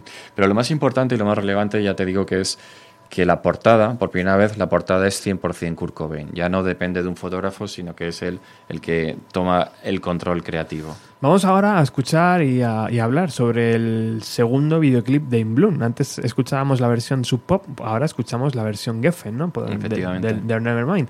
Un videoclip muy divertido. Sí. Es curioso porque de nuevo volvemos a tener una foto, un vídeo en blanco y negro. Aquí Nirvana seguían, están absolutamente, absolutamente en el, en el, en el pico de su popularidad. Tenían todo el presupuesto y que quisieran. Geffen les pidió un cuarto single porque el, el- disco se estaba vendiendo de maravilla. Imagínate, un, disco de 12 canciones, 12, 13 canciones, llevas cuatro singles, es prácticamente un tercio del, del- metraje. Es la tercera canción, es la tercera canción del álbum que habla de pistolas, otra obsesión de Kurt Cobain.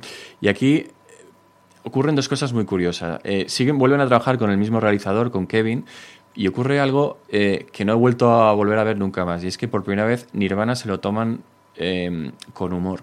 Este es un vídeo en el que por primera vez Nirvana hacen parodia, se ríen de ellos mismos y bueno, ha- hay un mensaje subliminal y es que estaban ya metidos en el tema de la fama y Kurt Cobain quería reírse de sí mismo, del estrellato, de, los fans, de las groupies. De hecho, la propia canción, si te das cuenta que fue compuesta cuando no eran famosos, hablan sobre el borreguismo, es decir, las personas que siguen a las multitudes, la gente que hace lo que hace el vecino, el tío que tararea la canción porque la escucha en la radio y no tiene criterio propio, etcétera, etcétera. Dylan Carson, el amigo de Kurt Cobain, dice que esta canción va sobre él. Hay varias opciones, ya sabéis que Kurt mezclaba varios temas en, en- en cada canción. Mm, La opción, digamos, la, la opinión más generalizada es que es una crítica al, al borreguismo, al conformismo, a la gente que se deja llevar por el mainstream. Entonces Kurt Cobain con esta idea, por primera vez, Después de Lithium, que fue un pequeño bache porque se les echó el tiempo encima, sí que tenían tiempo para producir y entonces decidieron hacer una pequeña, vamos a llamarlo parodia, de la música de los años, años 60 con el Ed Sullivan Show, cuando iban los Beatles y tal, con, estos, con este público tan gritón, tan exagerado, con estas féminas y tal. Eh, rodaron el vídeo tres veces, cada vez que lo rodaban se desmelenaban un poco más y la, la tercera toma es cuando llevan camisones y destrozan el, el- destrozan el, el estudio, ¿no? el, el decorado. Entonces, a la hora de montaje no sabían qué opción utilizar. Kurt Cobain quería la versión más salvaje, la discográfica quería la opción más divertida y encontrar una solución salomónica que es que si te das cuenta, el vídeo empieza cuando ellos están perfectamente uniformados, bien vestidos, Kurt Cobain está repeinado. Por cierto, súper gracioso Dave Grohl sacando esa vena paródica que tiene, pues un tío con, una vena, es un tío súper chistoso, tocando de una forma absolutamente relamida como un músico de jazz de los años 40 o, o 50. Y entonces se llegó a un punto medio en el que se hizo un montaje salomónico en el que empezaban ellos de forma calmada, de forma tranquila, y a partir del el solo de guitarra, que para mí es el solo más sucio que tiene el Nevermind, ese solo es puro grunge, se desmelenan y sacan la opción en la que aparecen ellos destrozando el, el, el set. A mí me recuerda muchísimo este videoclip a lo que en el futuro haría Foo Fighters, a los tipos de videoclips autoparódicos de humor con Dave Grohl disfrazado, porque a Dave Grohl le encanta ponerse pelucas, bigotes y hacer el, el chorro. Y yo creo que Dave Grohl debió meter mano o debió inspirar y debió empujar a Kurt en, hacia, hacia, hacia este estilo que no lo hemos vuelto a ver. Porque si os dais cuenta, a partir de ahora los vídeos se vuelven sombríos, se vuelven duros y ni siquiera en el acústico en Nueva York vemos a Kurt Cobain sonreír nunca más. Oye, ¿y eso sobre el videoclip y sobre la portada del single? Pues es un single muy poco trabajado, ¿vale? En el que, si no me equivoco, voy a comprobarlo, creo que tampoco tiene el logotipo. Ahí va- mira, hay una versión, Ahí está. sí que tiene el logotipo Onyx. ¿Sabes lo que me llama a mí la atención de este? Yo me compré la caja de, de los singles. ¿Sabes lo que me llamó la atención de este, de este, de este single? Que la portada es una foto de, de stock que se compra en un banco de tal. Está muy poco trabajada, ¿de acuerdo? Otro error de Robert Patterson es lo que yo llamo más que un error, una oportunidad perdida. Pero me gusta más la foto de la contra que la foto de la portada. La foto de la contra es todo un hallazgo. Si veis, es una especie de cortina o es una especie de traje con un agujero en el que puedes ver la piel humana, ¿de acuerdo? A mí me gusta más la foto de la contra Sí. que la foto de la portada. Y además la foto de la contra me parece que es muy del imaginario de Hole.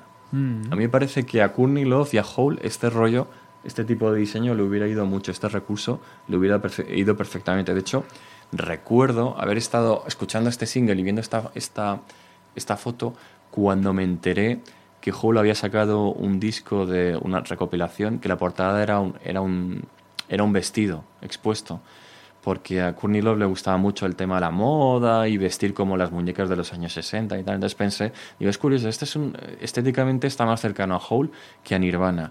Y es una oportunidad perdida por lo descuidado de- del tratamiento. Pero la canción a mí lo merece.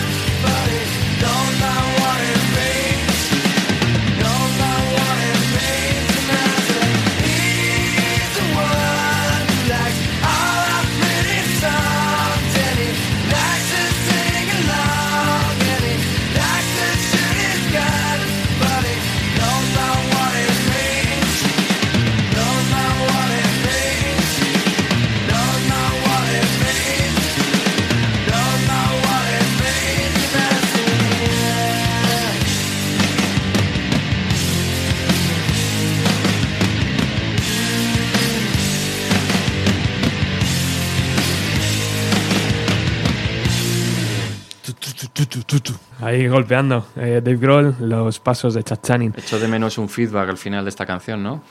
Oye, han sido cuatro singles de Nevermind, pero podían haber sido cinco, seis. Yo creo que sí. Todo Yo- el disco, no yo- sé. Todo el disco, no mejor sé. alguna sobra, pero. Pero, por ejemplo, no sé, siempre he pensado que Drain You era un single muy, muy, muy, muy radiable, muy Something in the disfrutable. Way, por ejemplo. Something in the Way. Tú sabes, sabes perfectamente, bueno, tú lo sabes todo, que Aneurism se grabó en las sesiones de, del Nevermind. Se grabaron, le sobraron varias canciones y entre ellas Aneurism. Mm. Sabes perfectamente que Kurt Cobain tenía planeado que el Nevermind tuviera 12 canciones y que terminara con Aneurism, que la última canción fuera Aneurism, que es un disco brutal. Y sabes perfectamente que el Beat Butch Big, después de grabar la versión acústica en con cello de Something in the Way, que le, encantó, le explotó la cabeza cuando, cuando la grabó, convenció a Kurt Cobain para que cambiara, sacara, sacara Neurism del, tracklist y metiera Something in the Way en, en- en su lugar. Y Kurt decía, pues si somos punk, tío, tal. No, no, tú tranquilo que va a quedar bien. Y, y le hizo un truco que era, ¿a ti te gusta tal disco? Ahora mismo no recuerdo, ¿vale? Pero le gusta, a Kurt le gustaba una banda, ahora mismo no recuerdo cuál, que siempre acababa la cara A y la cara B con canciones acústicas y lentas. Entonces, eh, Kurt contaba que él ponía el disco se iba a dormir y que cuando llegaba la sexta canción, la, que acababa el disco, él ya estaba dormidito y eso le ayudaba, digamos, a terminar de dormirse. Entonces, con ese truco le convenció para usar esa, esa, esa estructura. Pero hubiera sido muy interesante si el Nevermind terminara con Aneurism. Totalmente. Mm, tremendas canciones ambas. No no podría quedarme con una de ellas. Em, bueno, continuamos, avanzamos y de repente nos encontramos con que la vorágine está golpeando a Nirvana y a Geffen Records y dicen, venga, venga, antes de grabar, antes de meteros al estudio vamos a, lanzar otro disco de recopilaciones y también o- eh, o- empezaba a ocurrir ese fenómeno extraño donde los CDs piratas y los eh, discos piratas estaban en el mercado y- de repente mucho material de Nirvana que no estaba publicado ni por Sub Pop ni por Geffen estaba en el mercado, así que decidieron coger todo ese material, lavarle un poco la cara, a grabar alguna canción nueva y tal y lanzarlo como, como disco, ¿no? Sí, yo creo aquí lo que ocurre es que había muchísima había muchísima demanda de Nirvana, es Claro. decir, de había una ni- Nirvamanía en el, en el mercado. De hecho, recordemos que por estas épocas se dispara de repente la venta por primera vez de Bleach. Bleach había pasado desapercibido, pues en el Reino Unido llegó al número uno en el año 92 a revuelo del, del Nevermind. La gente empezó a buscar composiciones de, de Kurt Cobain en, en donde fueran. Entonces, por un lado había una demanda de material, por otro lado el grupo no estaba dispuesto a meterse tan rápido en el, en el estudio para sacar el siguiente disco. Recordemos que entre disco y disco en Nirvana han pasado dos años, del 89 al 91 y del 91 al 93. Y por otro lado había una oportunidad que decía hay que aprovechar el momento y sobre todo hay que saber gestionar todo ese material que está disperso en sesiones radiofónicas de John Peel, por ejemplo, para la BBC, caras B, singles y outtakes, tenemos que hacer algo. Entonces, todo eso lo metieron en un, en un artefacto, en el Incesticide, probablemente el título más complicado de decir de, la banda. Yo he tenido un amigo que durante años lo llamaba el insecticida en vez del incesticida, pero bueno. Y, y aquí ocurrió que Kurt, en contra de lo que la gente piensa, era muy contrario a sacar este... Kurt tenía, era un tío muy honesto y tenía una ética del trabajo muy punk. Y él pensaba que los recopilatorios era una especie de estafa, ¿de acuerdo? Que no era un producto honesto.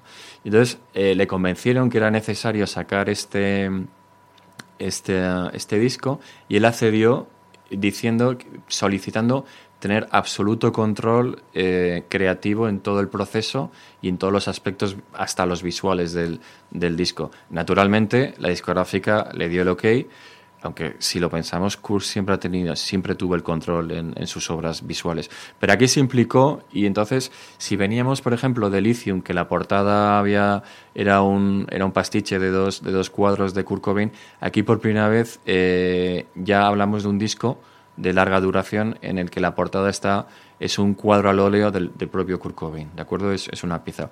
Es muy curioso porque yo no lo sabía, lo he descubierto hace poco. Yo no sé por qué pensaba que el disco sabía que era un, sabía que era un, un óleo sobre tela, pensaba que tenía unas medidas aproximadas o parecidas a las de un vinilo, ¿no? O, poco más. He encontrado fotos recientes del cuadro original que está expuesto, en- está en una galería de arte en Seattle. Bueno, no sé si todavía sigue ahí, pero he encontrado fotos de, esta exposición puedes ver el cuadro a tamaño real y es un cuadro enorme, es gigantesco. Entonces, aparte es, es curioso porque a un, un diseñador gráfico, un artista criticaría a Kurt porque la gran mayoría del, del cuadro es escena vacía, es decir, empezó pintando el fondo de verde y digamos que prácticamente tres cuartas partes del, del lienzo es espacio vacío por arriba y por la izquierda. ¿no? O Kurt, el, el tema de la composición no le daba ningún tipo de importancia, simplemente pintaba lo que le apetecía. Aquí en este cuadro vemos el tema recurrente de la imaginería de, de Kurt Cobain, que son las, eh, los muñecos, las marionetas. Vemos una marioneta grande que está famélica y una marioneta en el hombro al que le pusieron el nombre del parásito, no sé por qué, pero digamos que la figura pequeña es una, es una muñeca de porcelana desnuda a la, que llaman el parásito y tiene el, el cráneo abierto, ¿de acuerdo? Hay algo que a mí ya me llamó la atención en su momento y que pasó bastante desapercibida y es que por primera vez las margaritas, las margaritas no, perdón, las amapolas aparecen en, en la obra de Kurt Cobain, ¿de acuerdo? Entonces, no sabemos si es un guiño del propio artista que había, se había metido ya, estaba ya navegando en el mundo de los opiáceos o simplemente es, casualidad. Pero a partir de ahora vamos a empezar a ver amapolas en todo el imaginario de, de Nirvana, en, en los videoclips en adelante, en fotos de, de, conciertos, en los escenarios de los conciertos, en, los, eh, todo el material promocional empiezan a aparecer amapolas. Y es un, un síntoma de que las cosas van mal y van, a partir de ahora van a ir mucho peor. Una última cosa y es que este disco eh, tampoco tiene el logotipo clásico de, que, se, que se gestó durante el Bleach. Eh, en lugar de ese, de ese logotipo tiene unas placas metálicas como las que utilizas para poner la dirección de las casas. En, esto se agregó a posteriori con Photoshop. Y luego se sacó una versión de este disco que a mí me gusta muchísimo más, que es una versión recortada a primer plano de la cara de la muñeca con el cráneo roto, la que llamamos la, el parásito. Se utilizó una foto mucho más trabajada y más cerrada, un encuadre mucho más, más cerrado.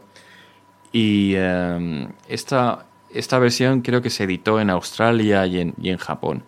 Si tenéis, si tenéis curiosidad por, por verla, no os tenéis que ir muy lejos porque si miráis en el programa, si no me equivoco, corrígeme por favor Robert, en el programa 307 de Bienvenido a los 90 utilizas exactamente esa versión para, para, para el programa. Si alguien tiene curiosidad, que vaya Bienvenido a los 90, programa 307 y verá de lo que estoy hablando. Sabes tú más que yo, de bienvenido a los 90 casi. No O lo que, creo, no lo creo. eh, posiblemente sea el 307, sí. Ahora, ahora lo, verifi- lo verificamos. ¿Qué te parece la, cómo utiliza el director de Montage of Head, el, último documental de, de Cobain, estas figuras? ¿Cómo las anima? ¿Cómo, cómo de repente cobran vida? ¿no? ¿Te parece interesante esa Es opción? brutal, es brutal. Eh, Montage of Heck es increíble porque eh, la familia, tanto la, la madre, Wendy, como la viuda y la hija dieron total acceso al director a unos archivos que de otra forma se hubieran perdido. Y si te das cuenta, en Montage of Heck está absolutamente todo. Es que está hasta la pulserita de nacimiento de Kurt cuando nació. Hay, hay grabaciones de cuando, en VH cuando el tío tenía cuatro años, seis años. Es, es, es increíble. Es fascinante. Y además el director, que me perdone, pero cuyo nombre ahora mismo no recuerdo, entendió perfectamente lo que estaba, lo que es la estética de Nirvana y lo que es la imaginería de lo que estamos hablando, el, el- lo que tenía en la cabeza este hombre y replicó perfectamente utilizando lo que tenía a mano en ese momento, que era, por ejemplo, dibujos, ilustraciones, colecciones de muñecas, fotografías, parafernalia de, de Kurt Cobain. Tema muy interesante, por cierto, que enlaza ahora con el single que lanzaron con, con Sliver, que es un, es un single que ya había salido con, en, en su pop, fue el último material que, que Nirvana sacó en su pop, pero para promocionar el disco, para promocionar las ventas de, de Incesticide, decidieron grabar un, un videoclip que yo le llamo el videoclip del complejo de Diógenes. Y ahora, si queréis, os, os entramos un poquito más en detalles. Vale, era Brett Morgan. Brett Morgan. Brett Morgan. El director.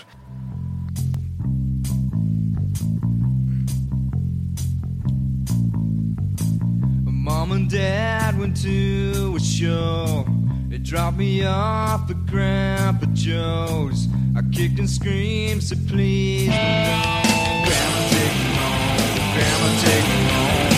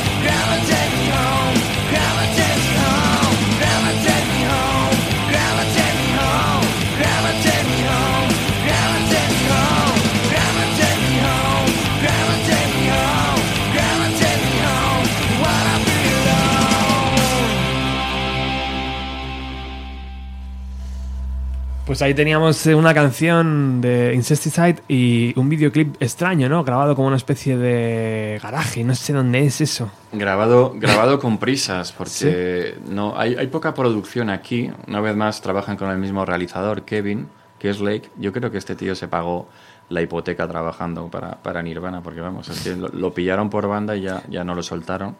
Eh, es muy, este videoclip ellos no tenían ni tiempo, ni presupuesto, ni ganas para hacerlo. Y aparte era, para ellos el Incesticide es, es un trabajo menor. Entonces lo que hicieron es básicamente quedar con el realizador y en casa de Kurt Cobain y lo grabaron en el garaje, ¿de acuerdo? Lo grabaron en el garaje en, en unas horas y luego simplemente lo montaron. ¿Qué tiene de interesante este vídeo? Bueno, para, para mí este vídeo es el gran desconocido de, Nirvana. Es, es un vídeo que se ha visto poco. En primer lugar, Kurt tiene un look muy extraño. Tiene el- eh, se ha teñido el pelo de negro, de castaño, y luego además como el, el- el film de, digamos, la imagen de la fotografía del videoclip está sobresaturada, tiene unos ojos súper brillantes. Un, un azul extrañísimo. Por primera vez vemos a Francis Bean, aparece Francis Bean, que bien podría aparecer en la ecografía de Lithium, aquí ya, ya vemos a- a- a la hija nacida. Pero hay algo que es muy, muy, muy interesante. El videoclip está grabado en el, en el garaje de Kurt Cobain, eso lo sabemos seguro. Y Kurt Cobain padecía una especie de síndrome de Diógenes que le encantaba coleccionar y guardar todo tipo de juguetes y cositas. Entonces, si prestas atención, fotograma a fotograma, y, y digamos que le pones ojo, ves muchísimas piezas, muchísima parafernalia de Nirvana pasada. Por ejemplo, ves carátulas de discos suyos, ves bocetos. ¿Ves? Hay una, no se sabe si es un single o una carátula de disco, en la que aparece una fotografía del, del mono este, el que hemos hablado antes, Chin Chin, la fotografía que aparece en el Nevermind, se utiliza para hacer, con el logotipo de Nirvana en blanco y negro, para hacer una camiseta, no sé, no se ve muy bien.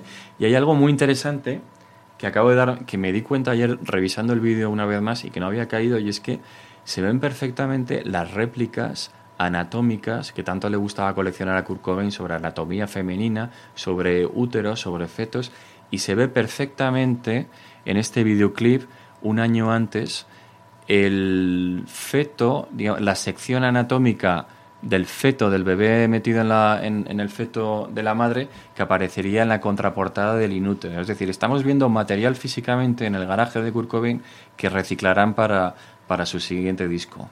Ya estaba por ahí rodando, ya lo había comprado. Ya lo había comprado y seguramente ya tenía ideas de emplearlo de alguna forma, porque él sentía auténtica fascinación por todo lo que es el cuerpo humano. Bueno, solo hay que ver la última gira de Nirvana, ¿no? Donde encontramos esa figura anatómica alada. Al- alada y además eh, Sí, él, coleccionaba en...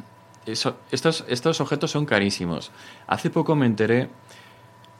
Hay unas figuritas de resina que se utilizan para que los, eh, los ginecólogos puedan, aparte de estudiar, aprender anatomía, le expliquen a, sus pacientes pues, temas de cómo está el feto, etcétera.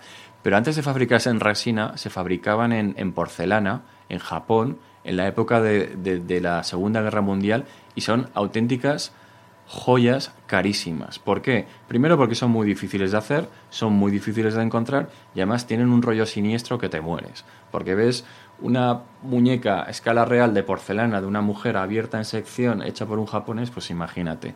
Pues bien, ¿quién coleccionaba estas cosas? El señor Kurt Cobain. Y, y no solo eso, sino que además es una pieza extrañísima, difícil de encontrar y cuesta una pasta. Joder. A partir del éxito económico de, de Nevermind, el que iba de rastrillo en rastrillo buscando pequeñas cositas que le gustaba coleccionar, pequeños detalles, se puede permitir el lujo de comprar estas cosas. A Courtney Love le atacaba los nervios, por cierto. Estoy recordando ese momento donde él vuelve, él vuelve de grabar Nevermind eh, en Los Ángeles y de repente llega... Lo han desahuciado. la han desahuciado y está todas sus cosas, posiblemente el cuadro de Incesticide, Ujú. posiblemente muchos recuerdos que... Vinilos. Todo, todo está en la calle. Está en la y, calle. y de repente él vuelve a su apartamento y como no pagaba el alquiler, no, podía, no tenía dinero, a pesar de haber grabado Nevermind ya, eh, fíjate, ¿no? Todo, como... como La mayor estrella de rock del momento Madre desahuciado y, pasa, y viviendo en, en su En- coche en un el- par de días. en el coche, Tuvo sí. que dormir en el coche. Los músicos pobres, ¿eh? Siempre hemos sido pobres y lo seguimos postureo. Nah. Bueno, de todas formas, eh, nos lle- llegamos al último tramo de- del programa y también al último disco en estudio Sí, de, eh, sí, sí. de Nirvana, Inútero. Inútero. Eh, cuéntame, Gaby, ¿qué, qué vemos en la portada? Pues lo que vemos es, eh, como no puede ser de otra forma, el famoso maniquí transparente. Eh, no puedo asegurar que este pertenezca a Kurt Cobain, el de la portada. Probablemente sea una foto de foto de stock que se compran y tal. Se le han añadido unas alas, está muy bien, y utilizamos la tipografía clásica. De fondo hay una textura que bien puede ser o de una corteza de árbol o bien de tierra reseca. Y es curioso porque para el título del disco, Inútero, se utiliza una tipografía Dimo que es estupenda, que es super grunge, que imita la tipografía de las etiquetas estas de plástico que hacíamos de pequeño, con la que nuestras madres nos marcaban la ropa, etcétera, que es la Ujú. Dimo. Es una muy buena elección. De todas formas, si tuviera que definir este disco con una palabra, y que me perdonen los seguidores, sería decepcionante. Este es uno de los discos más decepcionantes de- desde el punto de vista visual para mí. Explícanos por qué. Sí, bueno, em, hay varios motivos. Está, está diseñado una vez más por Robert Fisher, el director de arte de, de David Geffen, y es el director de arte de, de varios singles y, de, y del Nevermind. A la hora de comercializar los CDs, yo no sé si en aquella época el formato que más se vendía probablemente eran los CDs, más que cintas y más que vinilos. A la hora de diseñar los CDs, tú podías elegir en dos tipos de formato. Un formato que se llama el cardboard, que es un- una funda hecha 100% en cartón, ¿de acuerdo? Los que tengan, por ejemplo, el disco Vitalogy de, de Pearl Jam, o tengan el GL, o tengan el No Code, saben exactamente a lo que me refiero. Y luego está la versión por defecto que se llama el Jewel Case, que son estas fundas de plástico, ¿eh? que son frágiles, que se rompen, que son intercambiables, y cada vez que se nos rompían íbamos al chino, comprábamos 10 eh, vacías y las íbamos, las íbamos reemplazando. Yo nunca he entendido muy bien por qué yo veía, por ejemplo, que Pearl Jam, en el momento en que alcanzaba la cima, tenían a Jeff Amen a cargo de lo que es el aspecto visual. Jeff Amen es un monstruo con el bajo, pero es un diseñador extraordinario, tanto él como su hermano. Él se hizo cargo de todo lo que es el aspecto visual de Pearl Jam y decidió que a partir de tener cierto éxito, creo que a partir del Versus, todos los CDs serían en fundas de cartón, que es- envejece bien y es mucho, tiene muchísimo más prestigio. Nirvana nunca utilizó ese formato y yo no entiendo por qué una banda con tanto éxito, con tantos recursos y desde luego con una discográfica tan a favor de, cuidar su imagen, nunca utilizó una funda de, de cartón de cardboard, ni siquiera para, para el, no sé, para, para el, el recopilatorio. Eso por un lado. Luego, por el otro lado, en lo que es el libreto interior encontramos unas fotografías hechas por Anton Corgin y un montaje muy descuidado. Yo recuerdo, bueno, si nos retraemos, retrotraemos en aquella época, yo no sé tú, pero para mí Inútero era el disco más esperado del año. O sea, yo es que me moría de ganas Sí. por, por ponerle las, las manos encima, ¿de acuerdo? Recuerdo que me hice con mi copia de, de Inútero y yo ya tenía, bueno, ya, ya era, digamos que era aficionado al diseño. Yo lo diseccioné, es decir, yo lo estudié al milímetro, igual que me había estudiado el Bleach o había estudiado el, el, el Nevermind. Y no me podía creer lo mal que estaba hecho, lo mal que estaba diseñado desde mi punto de vista, ¿vale? Sobre todo el interior. Y luego, o, cómo estaban puestas las letras de las canciones, las fotografías interiores. Y luego yo he llegado a una conclusión y es la siguiente. Ellos mismos hicieron un disco muy agresivo, deliberadamente agresivo, porque no querían tener el mismo éxito que el Nevermind. Era un disco con una producción muy dura.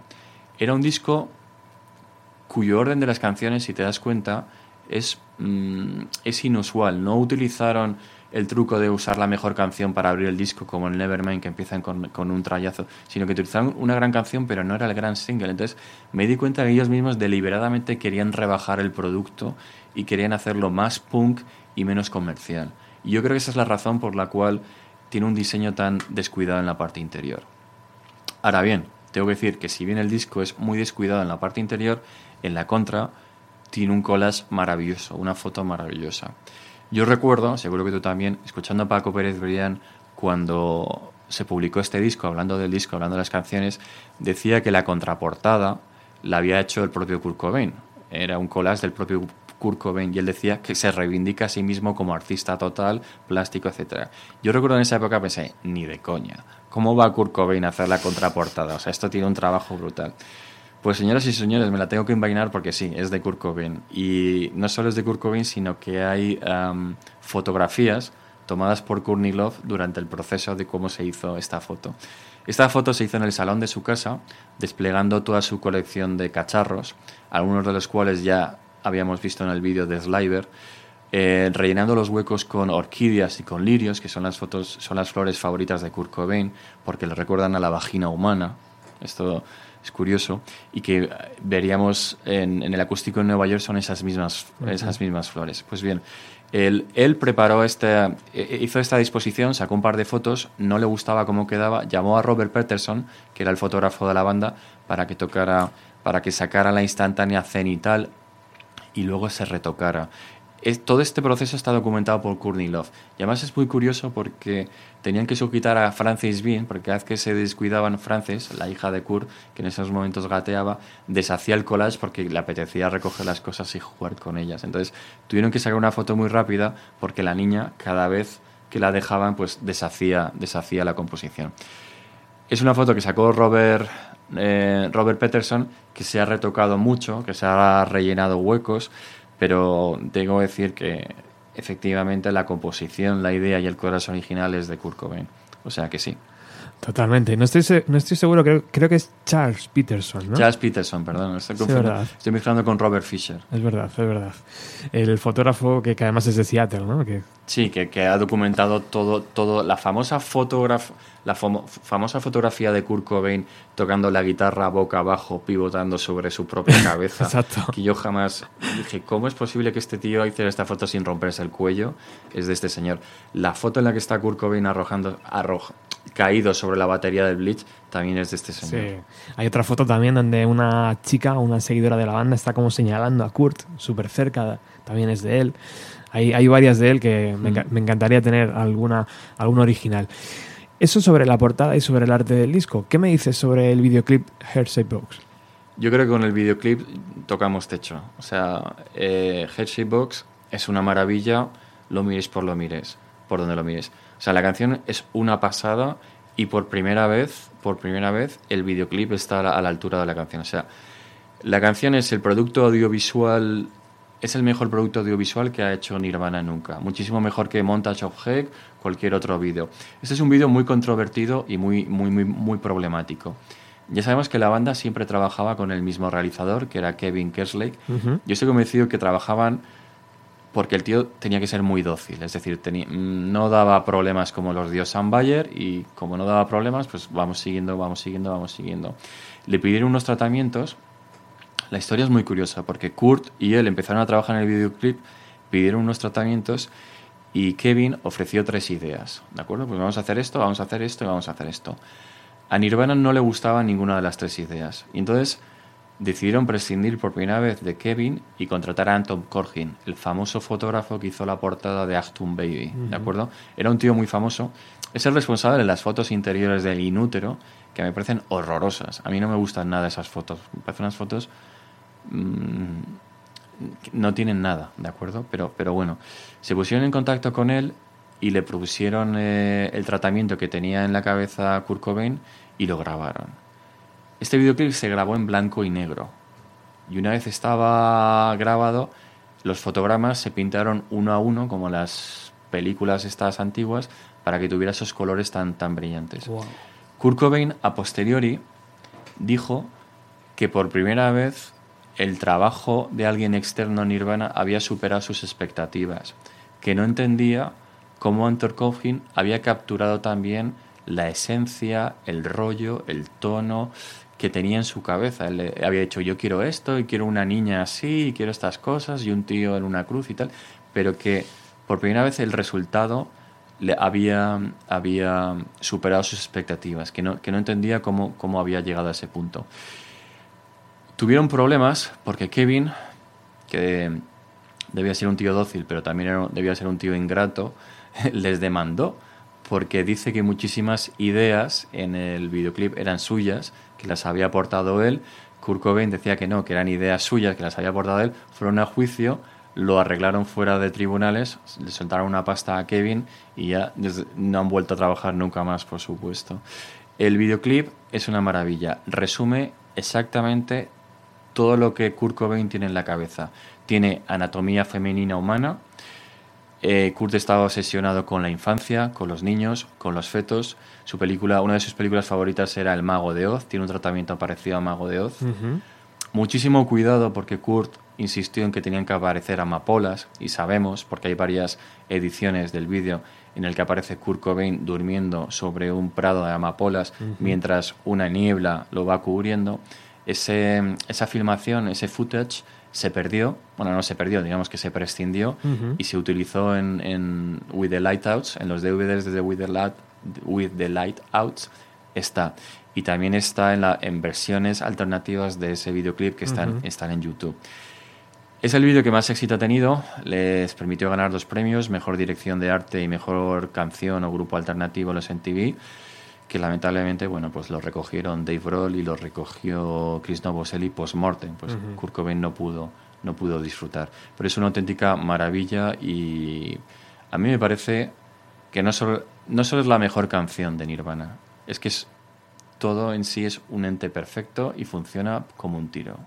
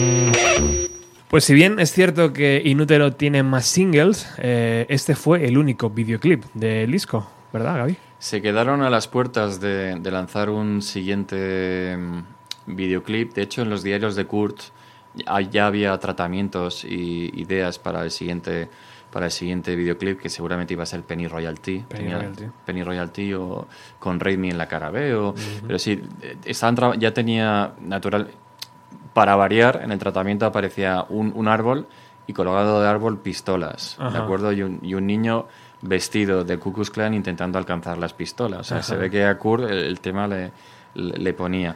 ¿Qué, qué me dices de la chaqueta que viste Kurt en el vídeo? Es, un- es icónica, se ha convertido ya en un icono. Todo en este videoclip es icónico, hasta el tratamiento de los colores hipersaturados, que, ojo, no es ni original ni de Nirvana ni de Anton Coughlin, porque se ha utilizado mil veces antes, pero sobre todo se ha utilizado mil veces después. eh.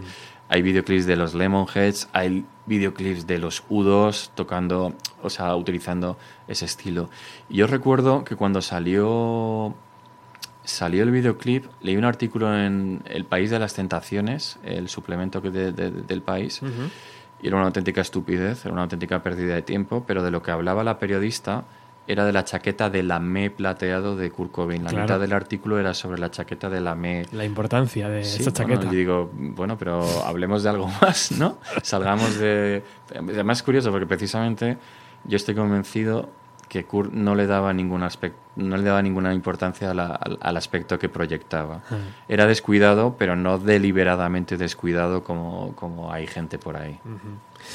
Eh, avanzamos un poco más y llegamos a finales de, de 1993, aunque ese LP no llegaría hasta 1994. Estoy hablando del MTV Unplugged in New York, eh, un concierto acústico donde vemos a una gran banda hacer un directo, eh, incluso haciendo guiños a, a sus ídolos musicales. Y la importancia una vez más de la portada por una por un lado pero sobre todo la presencia ¿no? el, el dibujo en la cabeza de Kurt de cómo este concierto se iba a ver a través de televisión. Cuéntanos Gaby cómo Bueno, eh, es hablamos ya del primer trabajo post-mortem, es Mm. decir, eh, con- tras el fallecimiento de Kurt Cobain, creo que es el primer material que se, que se publica. Yo descubrí, tengo que decir que descubrí este concierto gracias a Paco Pérez Brián por primera vez. Lo oí antes en el programa de, de Paco, que, que antes de que tuviera mi copia física del CD. Eh, tengo que decir que es un trabajo desde el aspecto visual muy descuidado, aporta poco y ya te das cuenta de que hablamos me estás hablando de, de la del, del disco no ahora mismo te, te- te- te hablo de todo. ah de todo Sí, Inclu- sí. incluso la puesta en escena Vamos a ver, lo único que resalto, lo, lo único que resalto yo de, de- de este trabajo, efectivamente, es la, es la puesta en escena, ¿de acuerdo? Hay, hay un técnico que se llama el figurinista, que se le acerca al, al artista y le dice, vale, ¿cómo, cómo quieres que sea el set? ¿Cómo quieres que te lo decoremos?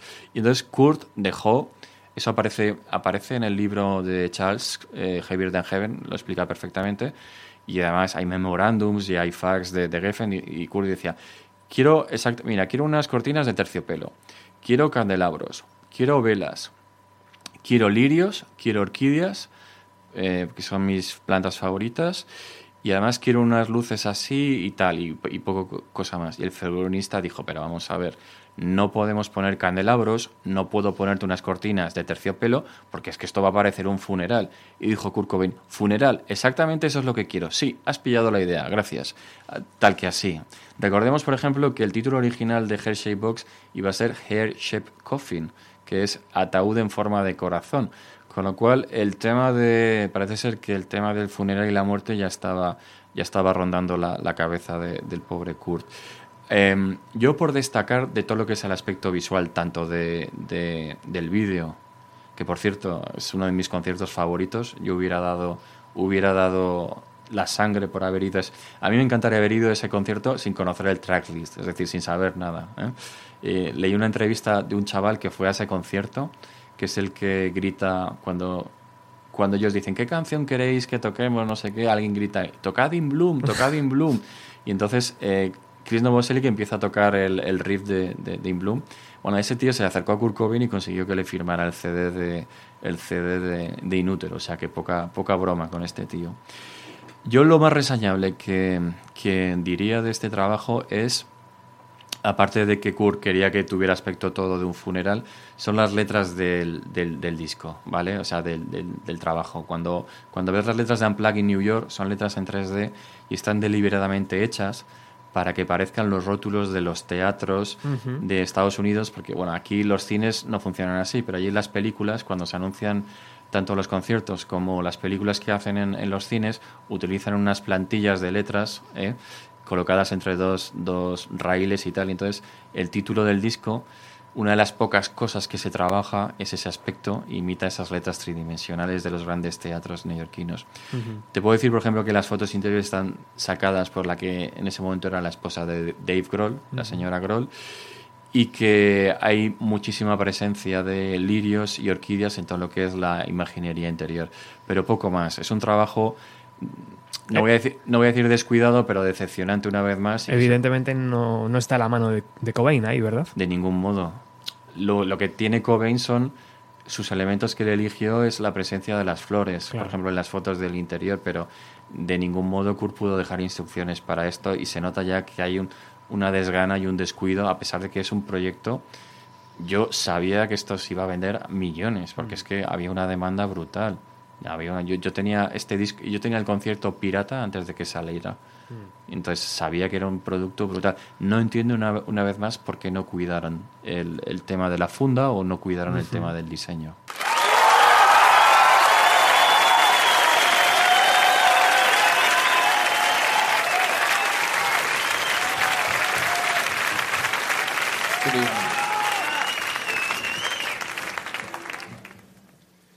Her first record. Most people don't own it.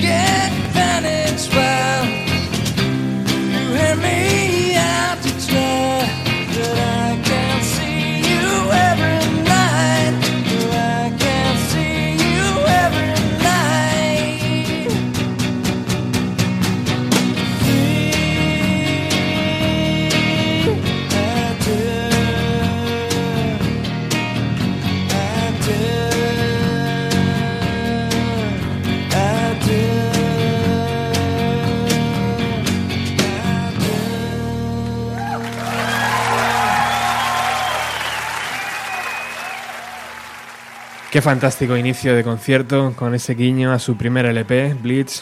Que muy poca gente conoce. que muy poca gente conoce, aunque son estrellas de rock, pero él sabía que, que era así, ¿no?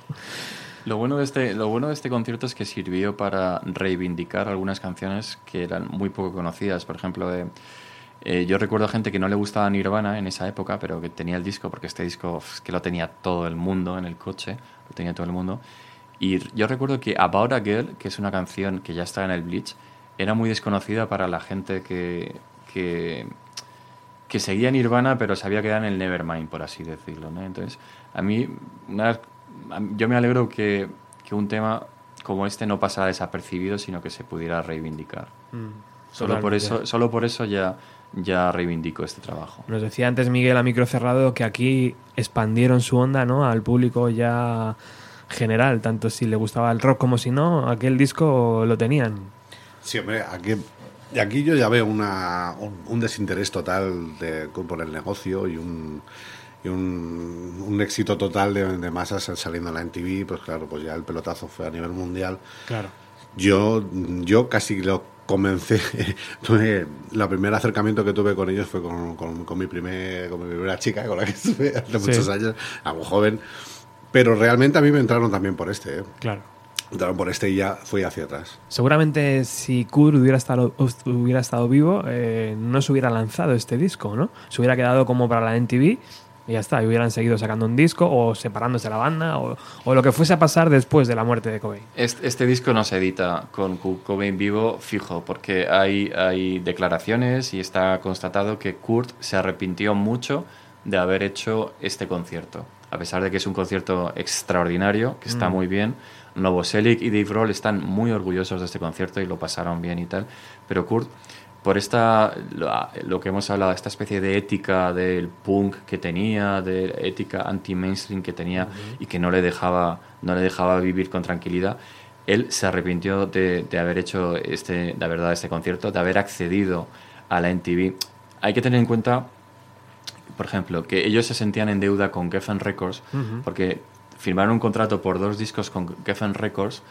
El primero fue muy bien y el segundo ellos deliberadamente hicieron un disco muy abrasivo y muy duro y de hecho Geffen tuvo miedo de que no se vendiera, se vendió, no como el Nevermind, pero se vendió muy bien y entonces ellos se sentían en cierta, deu- en cierta forma que estaban en deuda con la discográfica porque les habían colado un, un disco muy duro. Entonces una forma de compensarlos fue eh, el negociado de dar un, un acústico Kurt Cobain accedió a regañadientes, luego se lamentó. Y yo estoy convencido de que de seguir vivo eh, sería un disco pirata. Lo tendríamos, pero pirata. Seguramente hubiera salido 20 años después, ¿no? Cosas así, eh, un poco, un poco conocien- conociéndole. Eh, también curioso, lo hablábamos ahora micro cerrado y me, apetece comentarlo, cómo eh, un adicto a la heroína mm, lucía tan bien, ¿no? En- en la televisión, porque parecía que, que se acababa, vamos, que, que, que era un, que llevaba una vida sana, ¿no? Tú le veías en televisión, no parecía... En, en- en este concierto, en, en esta filmación en especial, tiene un aspecto estupendo. O sea, yo no he visto a- aquí, quizás en la portada del disco With the Light Outs, el, el recopilatorio, yo no he visto a Kurt Cobain con mejor cara en, Mm. en mi vida. Y sin embargo es conocido, gracias a Charles Crosson y su biografía, sabemos que tuvo una mm, sobredosis de heroína dos días antes que tuvo un paro respiratorio que Courtney Love lo sacó de lo sacó de con una inyección a la desesperada, que, que se podía haber quedado, no solo se podía haber quedado muerto, sino que se podía haber quedado con daños cerebrales o de cualquier tipo. Y eso fue dos días antes, y sin embargo lo ves perfectamente capaz, perfectamente ágil y digo con un aspecto estupendo. ¿Qué, faci- qué facilidad tenía Gaby, perdona, eh, de, de- de cantar y tocar, ¿no? Sí. O sea, eh, era como.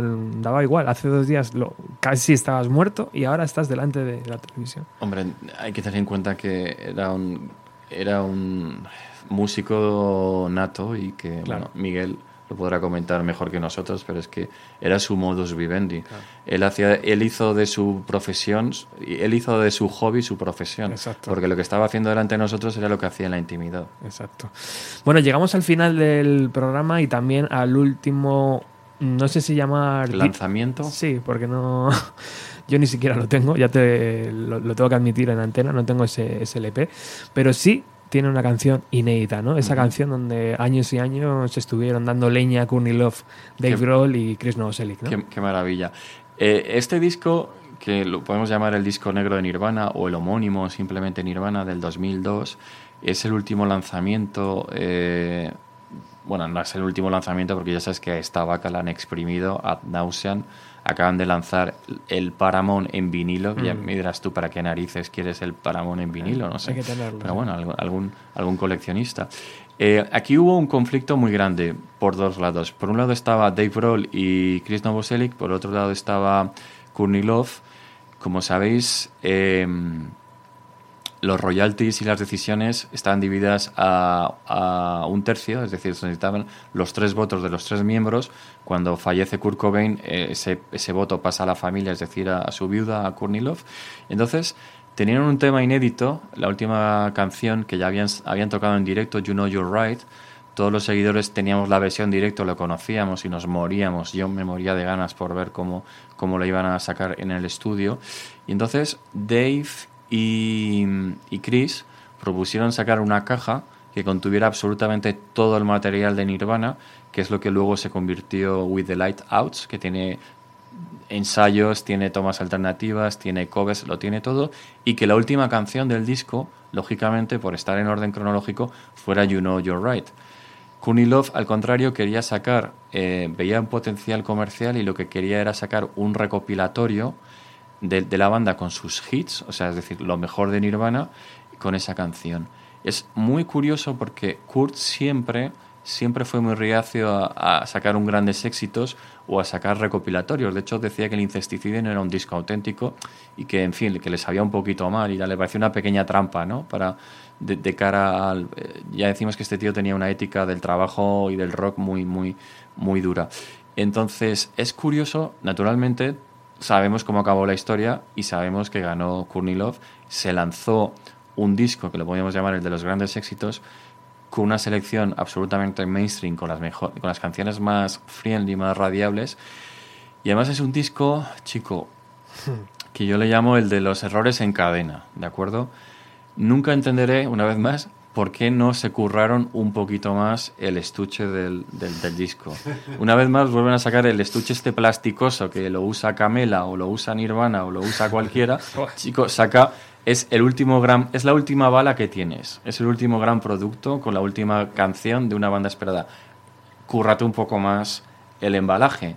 no te es- digo el diseño, te digo el embalaje. Es que es más caro. Ten en cuenta que siendo la última bala lo que querrías es recaudar lo máximo posible, ¿no? Espero que no. espero, espero que no. Y luego además, esto lo hemos hablado Roberto, tú y yo en, privado, tiene una errata. Los que tengan el CD en casa, sacad el CD, mirad la alineación. Todas las, todas las canciones a su izquierda tienen la numeración, mirad la alineación de la primera canción y veréis que no está bien. Tiene una errata, un diseño de un problema de diseño que yo deduzco a o bien la desgana del diseñador o las prisas con las que se sacó el producto. Ahora bien, tengo que decir que la portada es perfecta, porque es el logotipo de toda la vida, sacada en, plata, que me recuerda muchísimo a a- al Bleach de Nirvana, pero centradito, que es una gran portada que dio lugar a una gran camiseta, que yo me lo compré el primer día que salió a la venta en la FNAC de Callao, y que, bueno, pues nos dejó, una gran canción. Otro, otro, otra cosa, ¿por qué se puso el orden de las canciones así? Porque si os dais cuenta, las canciones están puestas en orden cronológico, pero empieza con, con la última canción, con You Know You're Right. Y si os dais cuenta, para mí, la canción You Know You're Right termina perfectamente, es la canción perfecta para acabar un disco, porque acaba con ese, esa caja y ese platillo de Dave Grohl que ahora oiremos, y es la canción perfecta, no solo para acabar un disco, sino para acabar este programa. Jamás entenderé, primero, por qué lo sacan en un disco suelto, por qué tiene ratas y por qué la ponen al principio y no al final. ¿Culpo a alguien? Sí, a Courtney Love. Sería Yoko, ¿no? O Yoko Ono. Oye, y ni, ni, ni comentario merece, ¿no? El From the Muddy Banks of, of the Whisker. Bueno, es para exprimir. Es que además ni siquiera es un concierto, porque es una recopilación de. Yo tengo el póster, me compré el póster en. Había una tienda de pósters al lado de mi casa, me compré el póster. Yo colecciono todo lo que hay de Nirvana. No, no merece. mm, Ni siquiera es un concierto, es una selección de canciones. El tracklist es muy bueno, es muy astuto. El orden es, está muy bien. Ves a una grandísima banda. Tiene muchísimas curiosidades, como por ejemplo, naturalmente el tracklist está hecho para que no coincida con el acústico en Nueva York, por eso Claro. no tenemos eh, por ejemplo, no tenemos eh, camas Yuara en eléctrico, no tenemos una plane en eléctrico, etcétera, porque ya estaban en el acústico y no querían repetir, pero no merece nada, ni siquiera la selección tipográfica me, me merece. Y además la portada es un collage de, de fotos absolutamente desnaturalizada, que bueno, bien, está bien, pero chico, no sé, eh, una banda tan importante, fíjate lo que cons- han conseguido U2, fíjate lo que ha hecho REM, que es extraordinario, fíjate Pearl Jam, que tiene un estudio de diseño in-house con el hermano de Jeff Amen trabajando en exclusiva solo para los postes de los conciertos. Ves. Cuida un poquito el producto, ¿no? Pues eso es lo que vamos a hacer ahora a partir de ahora. Bienvenido a los 90. Ojalá. Cuidar el producto más. En lo que, en lo que podamos ayudarte lo haremos, ya lo sabes. Muchísimas gracias por este programazo de dos horas y media hablando sobre el arte de Nirvana, eh, no solo de sus discos, sino también de sus videoclips. Y muchísimas gracias por este nuevo logotipo. Muchísimas gracias a ti por el mejor programa de música alternativa que hay hoy en día. Oye, Miguel, gracias y enhorabuena, tío. No, vamos a dejarlo público ya, ¿no? ¡Enhorabuena, Miguel! Gracias. Miguel ya no está en el mercado, chicos. Es, otro- es otra rockstar que ya no... Hay que cortarle la coleta esa. A vosotros y por, por dejarme asistir a, a escuchar esto tan interesante que no. Para mí no, no- yo ni, ni conocía, de verdad. Larga vida a Die Way. Y nosotros nos vamos, nos vamos con la mejor canción para acabar este programa de radio, como bien decía Gaby. Ha sido un placer estar aquí. Eh, os dejo en sintonía del el resto del programa de Bienvenido a los 90 y volvemos, no sé cuándo, pero volveremos con el siguiente programa pronto. Chao.